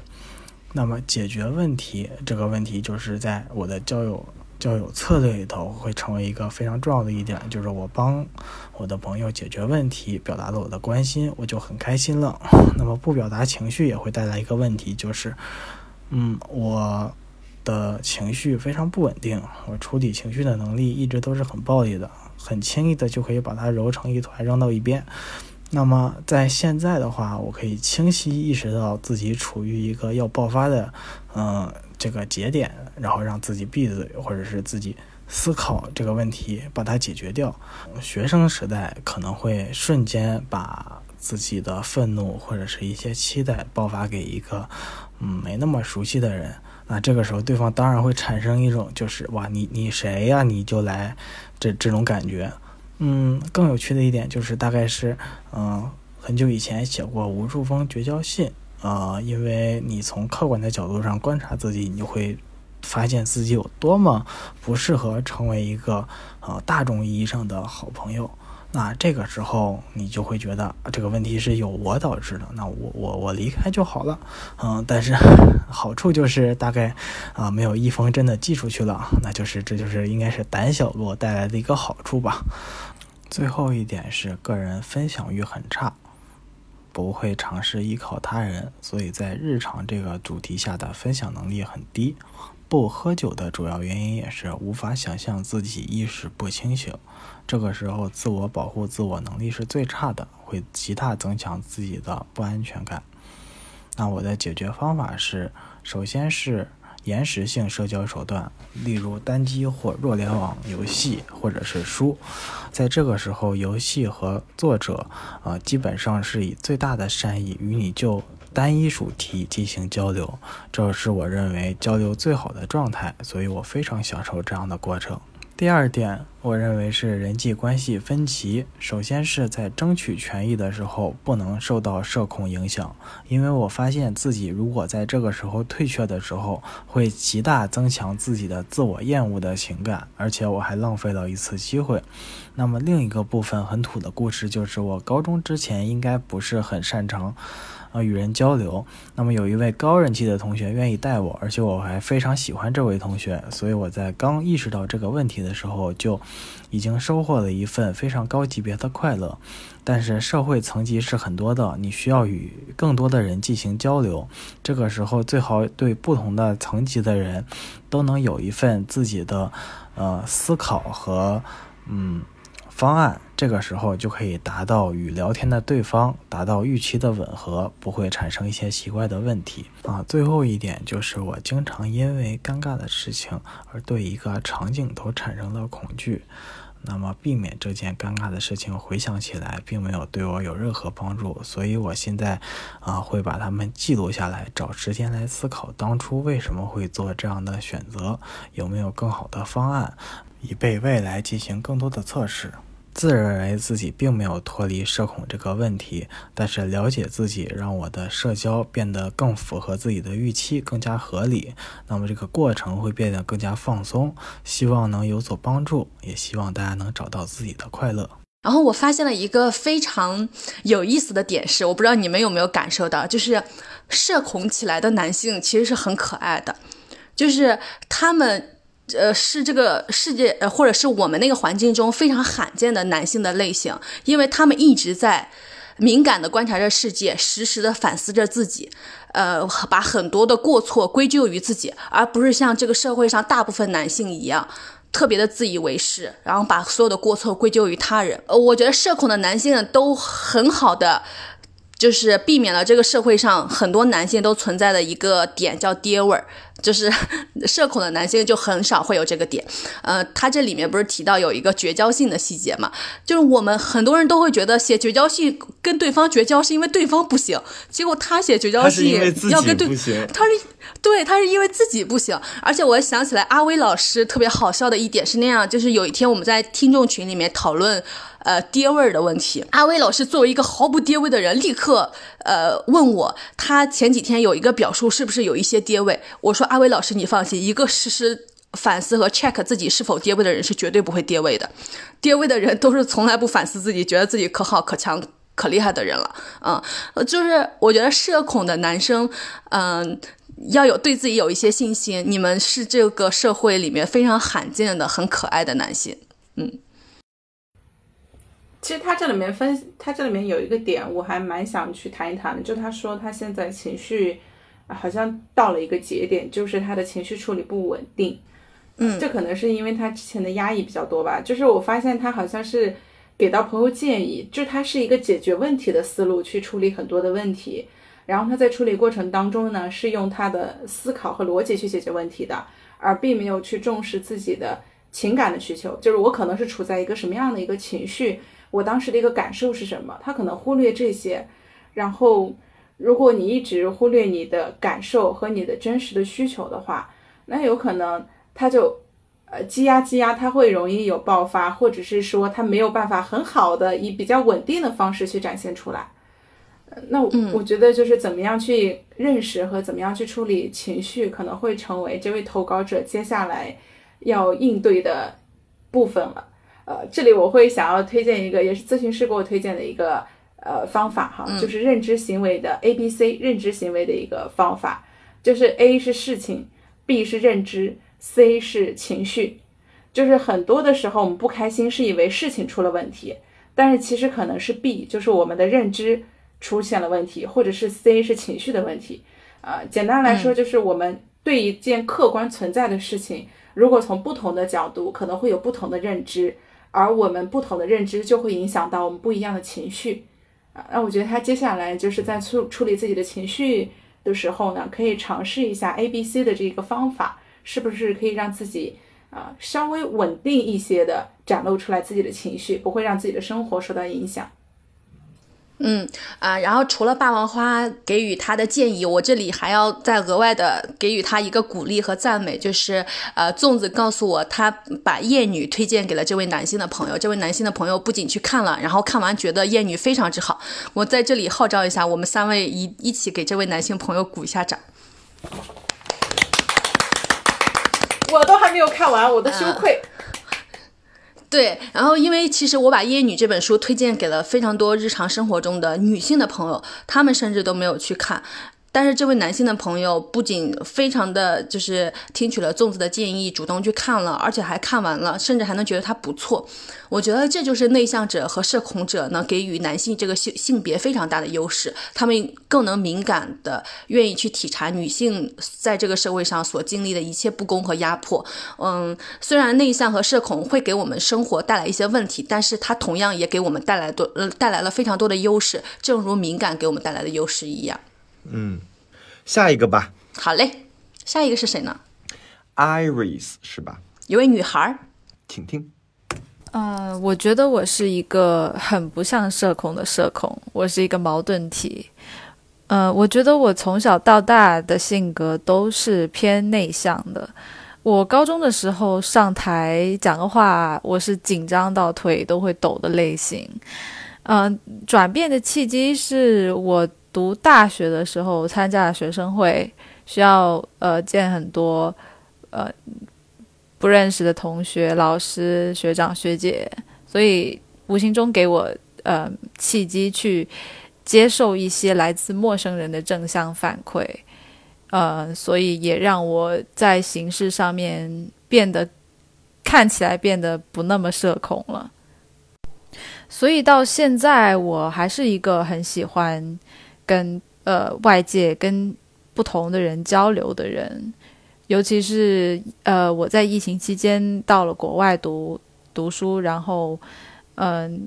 在 lockdown 的情况下，呃我的对外想要对外界交流的欲望也变得甚至更加的迫切了。于是我的能量全部都释放在了上课发言中，导致我的我的 program head 我的。呃，项目负责老师一度以为是我是一个非常外向的人，但是另一方面，我知道我的性格还是比较呃 introvert 的，就是我的 MBTI 测试是 INFP，所以就是内向型。嗯，我还是很喜欢独处，独处对我来说是一个自我充电的方式。然后，如果我接连几天都出去呃跟朋友玩，或者呃做一些呃需要跟不同的人交流的活活动的话，我这依然是让我觉得呃消耗能量的事情。我需要休息一段时间来缓缓，然后再进行下一次的跟外界的交流。所以我觉得这也导致了一个问题，就是。我看起来很善于交朋友，但是我发现我只是善于跟人交流，但是缺乏把这个关系、把友谊更推进一步的能力。我很，我还是比较擅长做挑起话题，就是先说话的那个人，但是好像我就只是止步于此，我不太擅长去嗯保持持续的联系，或者是把。呃，关系再推进一步，比如说我今天跟某一个新认识的朋友出去玩了，然后，嗯，如果回来之后他没有提出，嗯，或主动的问我下次要不要去别的地方的话，呃，或者他下一次没有再主动约我的话，我就会这么算了。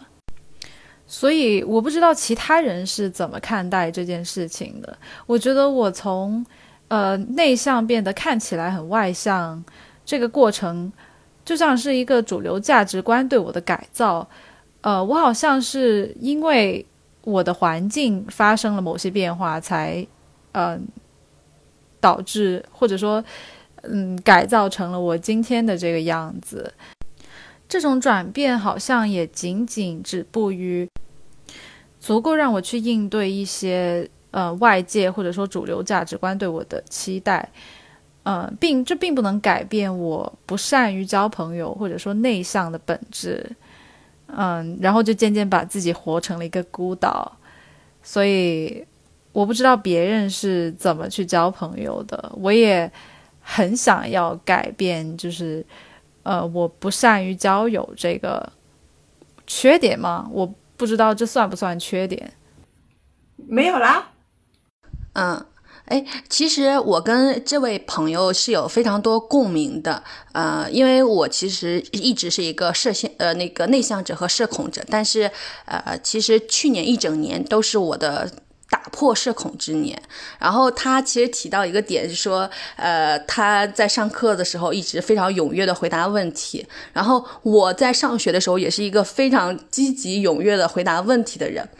但是这个积极踊跃是在别人看起来，我一直非常主动回答问题的原因，并不是因为我特别想回答问题，而是因为这个课堂上如果迟迟没有人回答问题，这个课堂的氛围就非常之尴尬。我作为一个内向者和社恐者，是能够敏感的觉察到那个氛围的，所以我就。觉得自己非常有责任心，把自己也把全班同学拯救于这个尴尬的氛围中，所以就会表现出来，我特别积极活泼的去主动回答问题。但是其实不是这样的，而且呃，就是有时候聊天啊，就是朋友总觉得我是一个非常外向的人。我其实最根本的原因也是因为我不想让这个氛围呈现出一丁点。微妙的尴尬的状态，我很怕氛围呃冷下来了，荡掉了，尴尬掉了，这样我就会哇浑身特别难受，所以我就一直在主动的想各种各样的话题，一直呃对对对方进行提问，然后让对方也参与到话题中来，就所以会表现的特别像一个很活跃的人，但是这归根结底的原因都是因为我其实是一个更敏感的人，嗯，很怕尴尬，而且我想起来我大学的时候就是。我每天都在看访谈节目，就一一天恨不得看四五个。就比如说，我们三个人都特别喜欢的《康熙来了》，然后《杨澜访谈录》，然后还有《鲁豫有约》，什么《非常近距离》，就所有的一切。我看这些最主要的目的，就是我想看一看那些最擅长说话、最擅长聊天的人，他们是如何推进谈话的，如何让谈话一直在地上的，如何不让这个谈话掉到地下去的。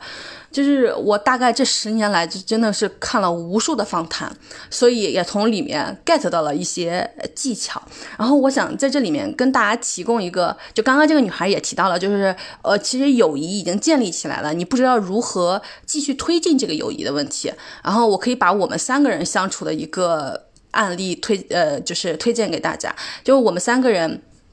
就一直其实算是异地异城生活，现在还处于一种异国生活的状态，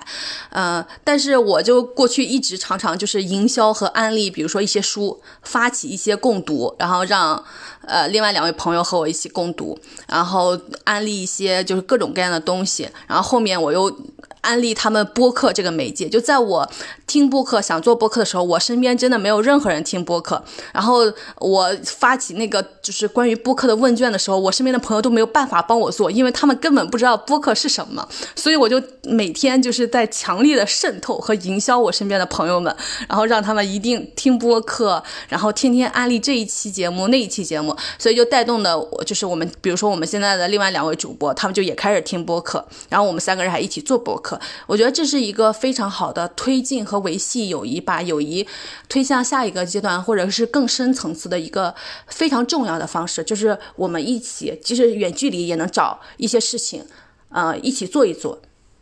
而且这些事情也能够帮助我们就进行自我成长、自我进步。就是他刚刚说到第一点，我是特别有共鸣的，就高中的时候说话腿抖。我是大概好像是上初中的时候，有一次要让我在全校同学面前发言，呃，当时刚好它是一个比较高的那个柱子，可以挡住我的腿，其实我两我的两个小腿是完全止不住的在发抖，就因为非常紧张，很担心自己讲的会不好，而且这种是没有办法，就脸的肌肉也在抽搐。但是我现在就是，如果是我的朋友们在，包括我的同事，听我说这些事情，他们可能会觉得无法相信，因为他们感觉我是一个特别擅长在公开场合发表演讲或者是说话的一个人。而这一点，我觉得想分享的是，那这些是属于技能型，是我们可以通过后天锻炼去习得的。呃，因为刚刚的投稿人也在说他自己通过社团活动方方面面的一些锻炼，呃，使得自己慢慢的适应。那我我也是想以一个过来人去分享一个点，就是那我们在公开场合去说话或者去表达，我们是通过一次次的练习，然后去加强自己这方面的呃能力吧。而且在紧张的时候。越是很紧张，其实是你的肾上腺素在飙升，让我们更好的展现出来自己，这也是一个积极的心理暗示，也希望能够帮助到大家去应对这种公开的场合。好，第二呢是他刚刚有说他有在做那个 MBTI 测试，是好像我们前几期有在分享的。然后我们前几期，第二期，我和莫布谷的测试都是内向型的，而且我们还有那个热心的听友专门在我们的留言区放了这个测试的链接。大家有想测的，就是想要了解大家可以去找一找，就去测一下吧。第三点，他刚刚说到是说想把友谊更推进一步。哎，我发现我我自己也是有一些这种被动的，就是如果大家出去吃一次饭，然后之后没有联系，我觉得是还蛮自然而然的事情，就是。他没有触动我，让我再去跟这个人再去联系，比如说是有什么事情或者是怎样的。而刚刚莫布谷分享我们做播客认识的一个点，我我会觉得，如果我们想要把友谊推进下去，那就是我们去做我们想做的事情。就莫布谷，因为他想要听播客，想要去分享，想要去安利，所以他就在释放信号。那如果说你也有什么想要做的事情，那你可以尝试一下和朋友一起去做，啊，勇敢的发出你的邀约。嗯，可能就会收到一些喜欢或者是吸引到你的同路人。我现在也是在通过这种方式，就是我也在线下积极的营销我们的播客，啊，然后有感兴趣的朋友们呢，就大家都会就这一个话题，哦，我们发现原来我们可能是同路人，然后我们就会有更多的，甚至是说更深层次的一个交流，因为这个是精神层面的吧。嗯，平时的时候如果大家只是吃饭，这种泛泛之交是很难维持，或者是。有更深层次驱动大家再去见面和联系的。嗯，然后因为今呃刚刚我提到就是今年是我的社就是打打破社恐之年嘛，嗯，我这里面也想分享一些就是我打破自己社恐的办法。呃，就像刚刚那个呃霸王花所提到的，就是我们成为自己，其实是我们找到呃同路人最好，其实甚至是唯一的办法。嗯，就是只有我们成为自己，去做自己最想做的事情，我们才有可能在那条道路上遇见，而不是找见，呃，和我们志同道合的朋友。然后，呃，就是，呃，在海马星球有一期播客，也是我所有播客里面最喜欢的一期，我已经安利给。我觉得都有成百上千位女性朋友了，这是丁红的那一期，就是呃一个世界游荡者的故事。他在这里面就提到了，就是他其实自己本身就是一个奇奇怪怪的人，但是他最终决定成为奇奇怪怪的自己的时候，他在那条奇奇怪怪的道路上遇到了无数奇奇怪怪的同路者。就是你真的是需要去做自己最喜欢的事情，最让你有 passion，嗯，最能履行你自己的使命、你的天命，也就是所说的那个 mission 的那件事情，你就能够真的遇到。能完全的了解你，完全的理解你，完全的和你共鸣的朋友。然后刚刚霸王花提到的那个营销这个点，这是这一年我真的是有非常深的感受，就是我这一年充分的打破了自己的社恐，就是我发现我运用了一个非常有效的手段，就是我每天都在营销，呃，就是一之前在各种社交场合，我可能是一个非常被动的承受的。那个人就老是觉得这个场合好尴尬呀，然后就很难受。但是当我发现我自己开始掌握主动权，嗯，我开始主动营销我自己正在做的事情，比如说我在考雅思，呃，我打算出国留学，我要辞职了，我在打泰拳，我打算做播客，然后我打算做的一切让我能燃起我自己热情的东西，然后还有投资理财，就。去年呃，今年初有一个特别搞笑的场面，就是我一个呃高中同学邀约我一块出去玩，然后我们俩进了一个奶茶店，他让我在奶茶店的桌子上给他讲投资理财的事情，给他营销这方面的事情。然后我进到奶茶店，发现这个奶茶店刚刚开，还没有大众点评里面的任何的建设。然后我就跟老板说，如果你把你的大众点评做好了，然后别人一进到这个商场就能优先搜索到你，然后就会进到你的店里。然后我的老板说立刻要给我打折，就坐在我。桌子上的另外一边，让我教他关于大众点评上如何营销自己店铺的东西。所以当时就在那个店里面呈现出了一个特别荒诞的场面。我在左边给我的朋友营销投资理财，我在右边给我的这个就是奶茶店的老板营销。如何就是做大众点评的线上的店铺的这个整个的推销的流程？就是我当时在那个店铺里面，我仿佛是一个就是推销的人，就是搞传销的人，就建立了两个下线还是不同方向的人。但是就是通过主动营销这个方式，我真的是，嗯，今年认识了无数志同道合的好朋友。虽然有一些关系可能浅一些，甚至没有见过面，但是我们。总是能够就一些话题达成非常一致的意见，呃，我那天还在跟一帆说来着，因为一帆问我说，作为一个社恐者，你吵架是什么感受？我就说我一直其实今年在非常主动的吵架。跟我一切我认为非常错误的观点，非常残害这个世界上非常多弱者的观点在做斗争。我说这个世界已经如此动荡了，我不能再让我的附近下沉，所以我就是一直在打造我自己整个的附近性，然后想建立起我在这个世界的同温层，希望能找到和我观点一致和我。一起和这些邪恶的观点做斗争的朋友们，然后真的就这个方法其实是非常行之有效的。然后我就分享一个比较小的案例，就是我之前不是申请留学嘛，然后在一个学校的群里面，就我们都是拿到 offer 的人，然后有一个人就在群里说这个学校的 offer 只是他的保底 offer，他并不想去这个学校。我当时内心就隐隐的就想 diss 这个人，想说你这个。其实是对群里其他人很不尊重的行为。结果他刚说完这句话没两句，他又开始在群里求雅雅思代考，就是要找人帮自己考雅思。然后我就很崩溃，然后我就在群里面忍不住回了一句：“我说刚刚还在凡尔赛，怎么现在又要求雅思代考？这个人设不是转变的太快了吗？”结果就引起了那个人猛烈的愤怒，还有所有人都在帮他一块儿跟我吵架。他们就说雅思代考怎么了？这不是非常正常的事情吗？他自己考不好，他找个雅思代考怎么了？就我那一刻就觉得，哇，这是是这个世界有问题，还是我自己有问题？然后就所有人都在跟我吵，我最后就非常非常生气，甚至爆了粗口。我就说这个世界上他妈的就是有人不会去做那个就是这种特别不诚实的事情，然后就很生气，然后气完之后还退群了。然后结果就有很很多人来加我说，呃，他们虽然不想在群里面吵架，但是非常为我的勇气所感动，然后希望能和我成为朋友啊，各种的。还有一个人把自己用于租房花钱买的会员账号送给了我，说能帮助我找到房子。就是我每一次跟就是非常邪恶观点做斗争的时候，勇于吵架的时候，他都能帮助我吸引到几个同路人的朋友。所以我其实在这里面。就是尤其建议内向者和社恐者，因为嗯，大家是非常想强烈的避免冲突，不敢去吵架的人。但是我想告诉大家的是，就你找到同路人是非常需要勇气的事情，他需要你极度的。真诚和极度的勇气，在一些你不同意的观点面前，如果你不站出来反驳的话，那其实你就违背了自己的诚实，然后也背弃了自己的勇气。你只有非常真诚，呃，非常勇敢的表达出自己的意见，就是那个差异的意那个意见。你才真的有可能吸引到同路人。然后在我们交朋友啊和这个世界相处的过程中，我一直认为就是真诚永远是最好的策略。就是你不知道说什么话的时候，你永远说真话。那就是一定是最正确的选择，嗯，所以在这里就非常鼓励大家，即使你是一个内向者，是一个社恐者，你依然要非常真诚的、有勇气的去成为自己。你只有成为自己，然后完全的履行自己和践行自己相信的一切，你才有真正找到自己同路人的可能性。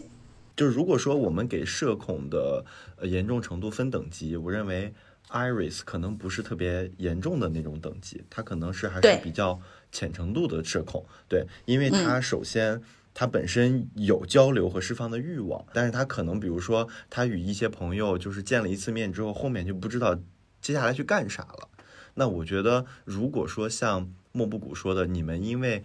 某一件事情你们结识了，那我认为这个事情是可以后面是可以继续拓展这个事情的可能性的。大家继续在这件都有兴趣的事情上继续继续尝试，继续去做。嗯，当然还有很多太多事情可以做了。刚才我脑子里已经想了太多了，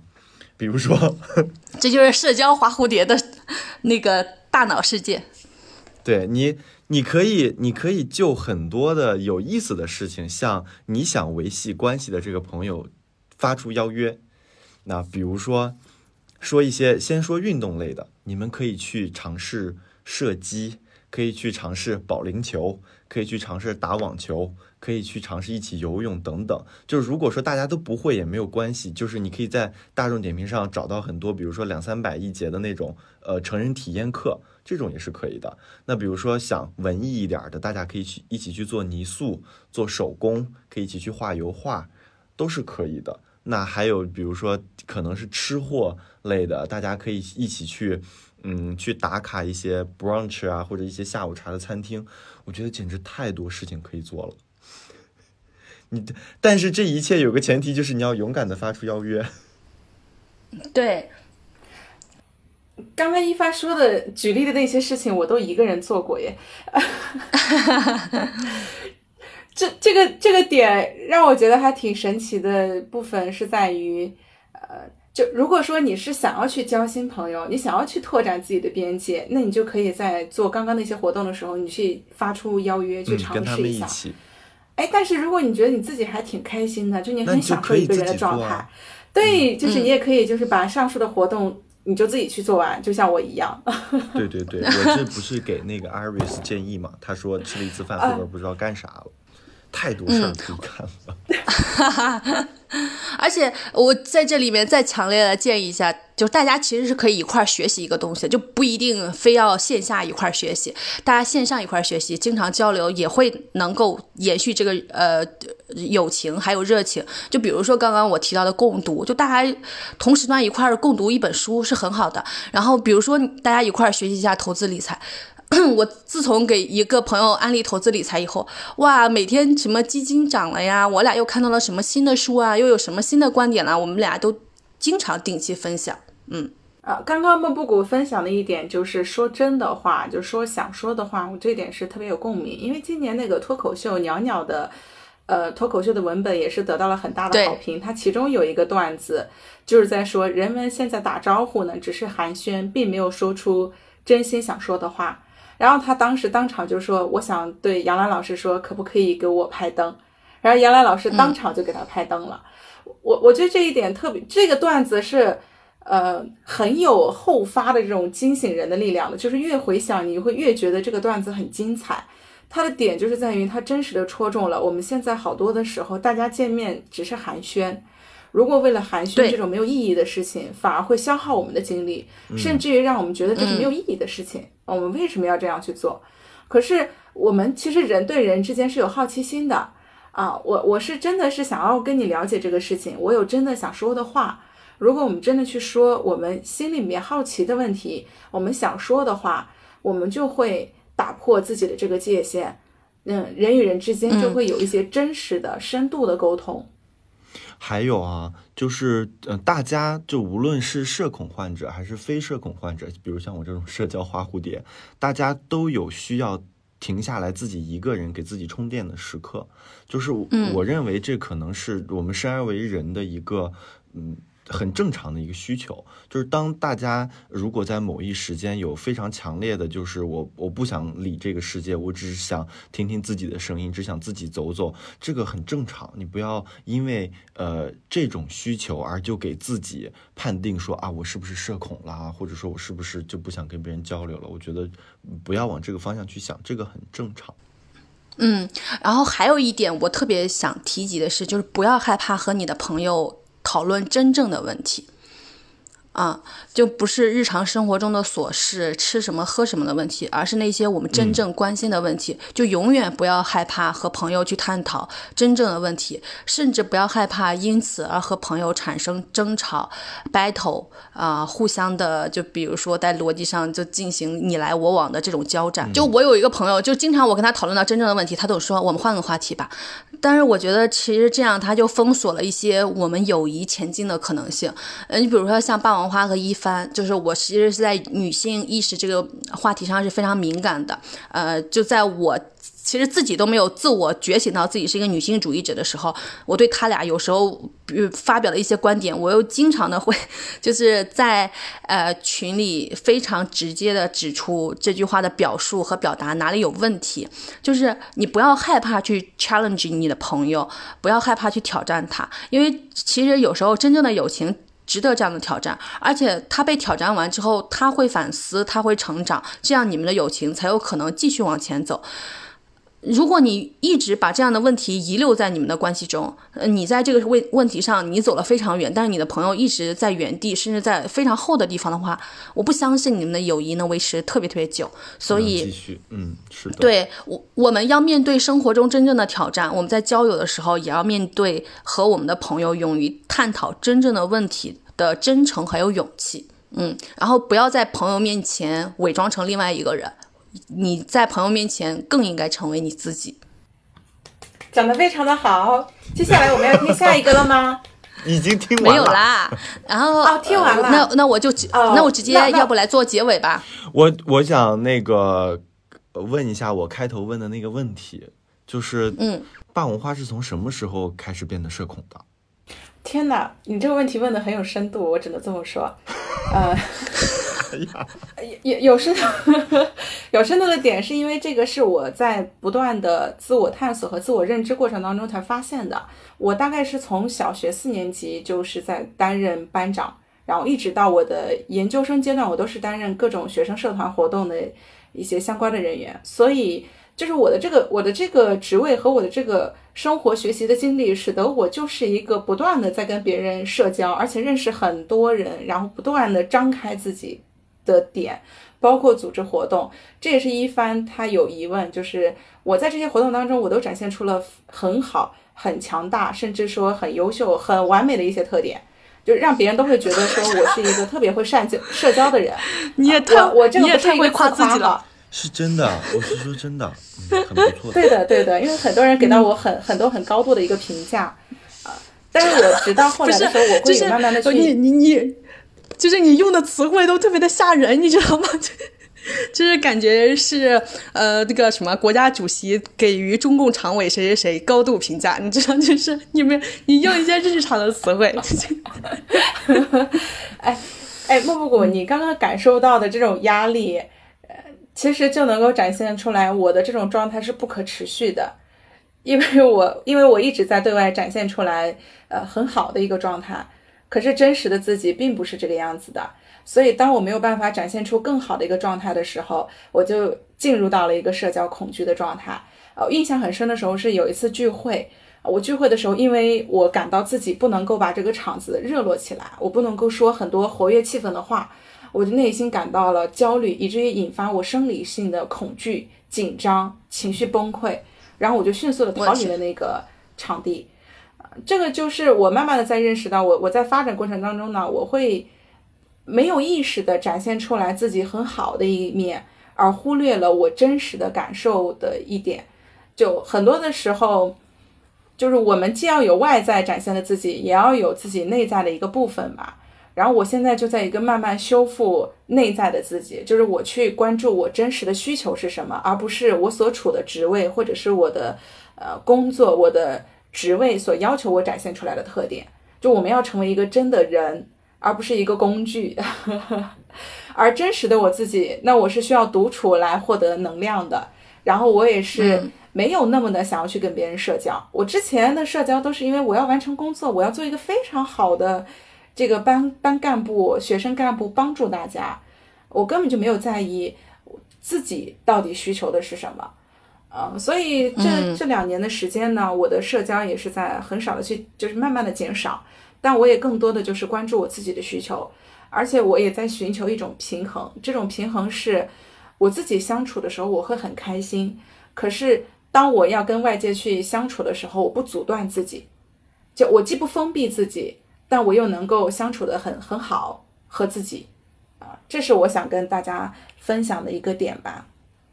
嗯，因为其实你刚刚分享就是说你自己其实是有个转变的点的，但是就是我觉得很奇怪的点就是，就是从我认识你开始，我就一直觉得你跟我一样都是呃内向者和社恐者。就你刚刚说的那些，就非常外在的东西，就我当然也看见了，但是我就我可能我不知道是什么原因啊，反正我就看到了你和我一样非常内向和社恐的部分。所以刚刚一帆说你有转变，你也说你自己有转变的时候，我就很震惊。我说啊，我们难道不是从来就是这样的人吗？所以其实有时候我觉得自己不一定能那么清楚的看到自己的，就是你可能就比如说你有时候需要找到你身边最了解你的人，或者是呃同样的社恐者，他其实能够跟你同频共振的话，其实就你就能意识到你们其实本质上是非常一样的人，嗯。然后 接着刚刚非常有洞察力，哈哈哈！因为刚刚就好奇怪啊，就是你俩都说你看到本质的东西，我从来没觉得他可以补充说一下。嗯，我就从来没觉得你特别外向过，就是是一个外向者或者是一个社交达人，就从来没有过。就是即使你比如说，就像你刚刚说的，就是像孔雀开屏一样的有各种各样的展开的活动，那我也觉得就就是因为我。自己工作的时候，我也有那些活动啊，但是那个根本不改变我是一个内向者和社恐者的本质。嗯，那是我根据场景来给我自己打扮的 cosplay 的人物的服装罢了。嗯，就那根本就不是我自己。一帆，你快来说说。我觉得很感动。你怎么了？感动？你感动啥？不是，是啊，就是我眼前的这个朋友，在之前的生活中，他展现出来的热情。呃，活力和这种八面玲珑，嗯，这并不是他自己最想展现的，而是因为这个角色或者是他的工作使然，让他去做了他认为这是他应该做的正确的事情，但是这并不是他发自内心的需求。然而，嗯嗯。但是这个东西就是，就比如说像莫布谷感受到了更深刻的东西，但比如像我这种粗线条的人，我就 感受到了他当时传递给我那种快乐。然后我们一起做班级活动，我觉得哇，这人好好啊，好好阳光啊，好活泼呀。但是当那个霸王花开始呃接触心理咨询以后，他开始去呃。真正不能说去，他开始去洞察自己内心深处可能最需要的东西。他发现，呃，原来他不需要那些强行表现出来的快乐。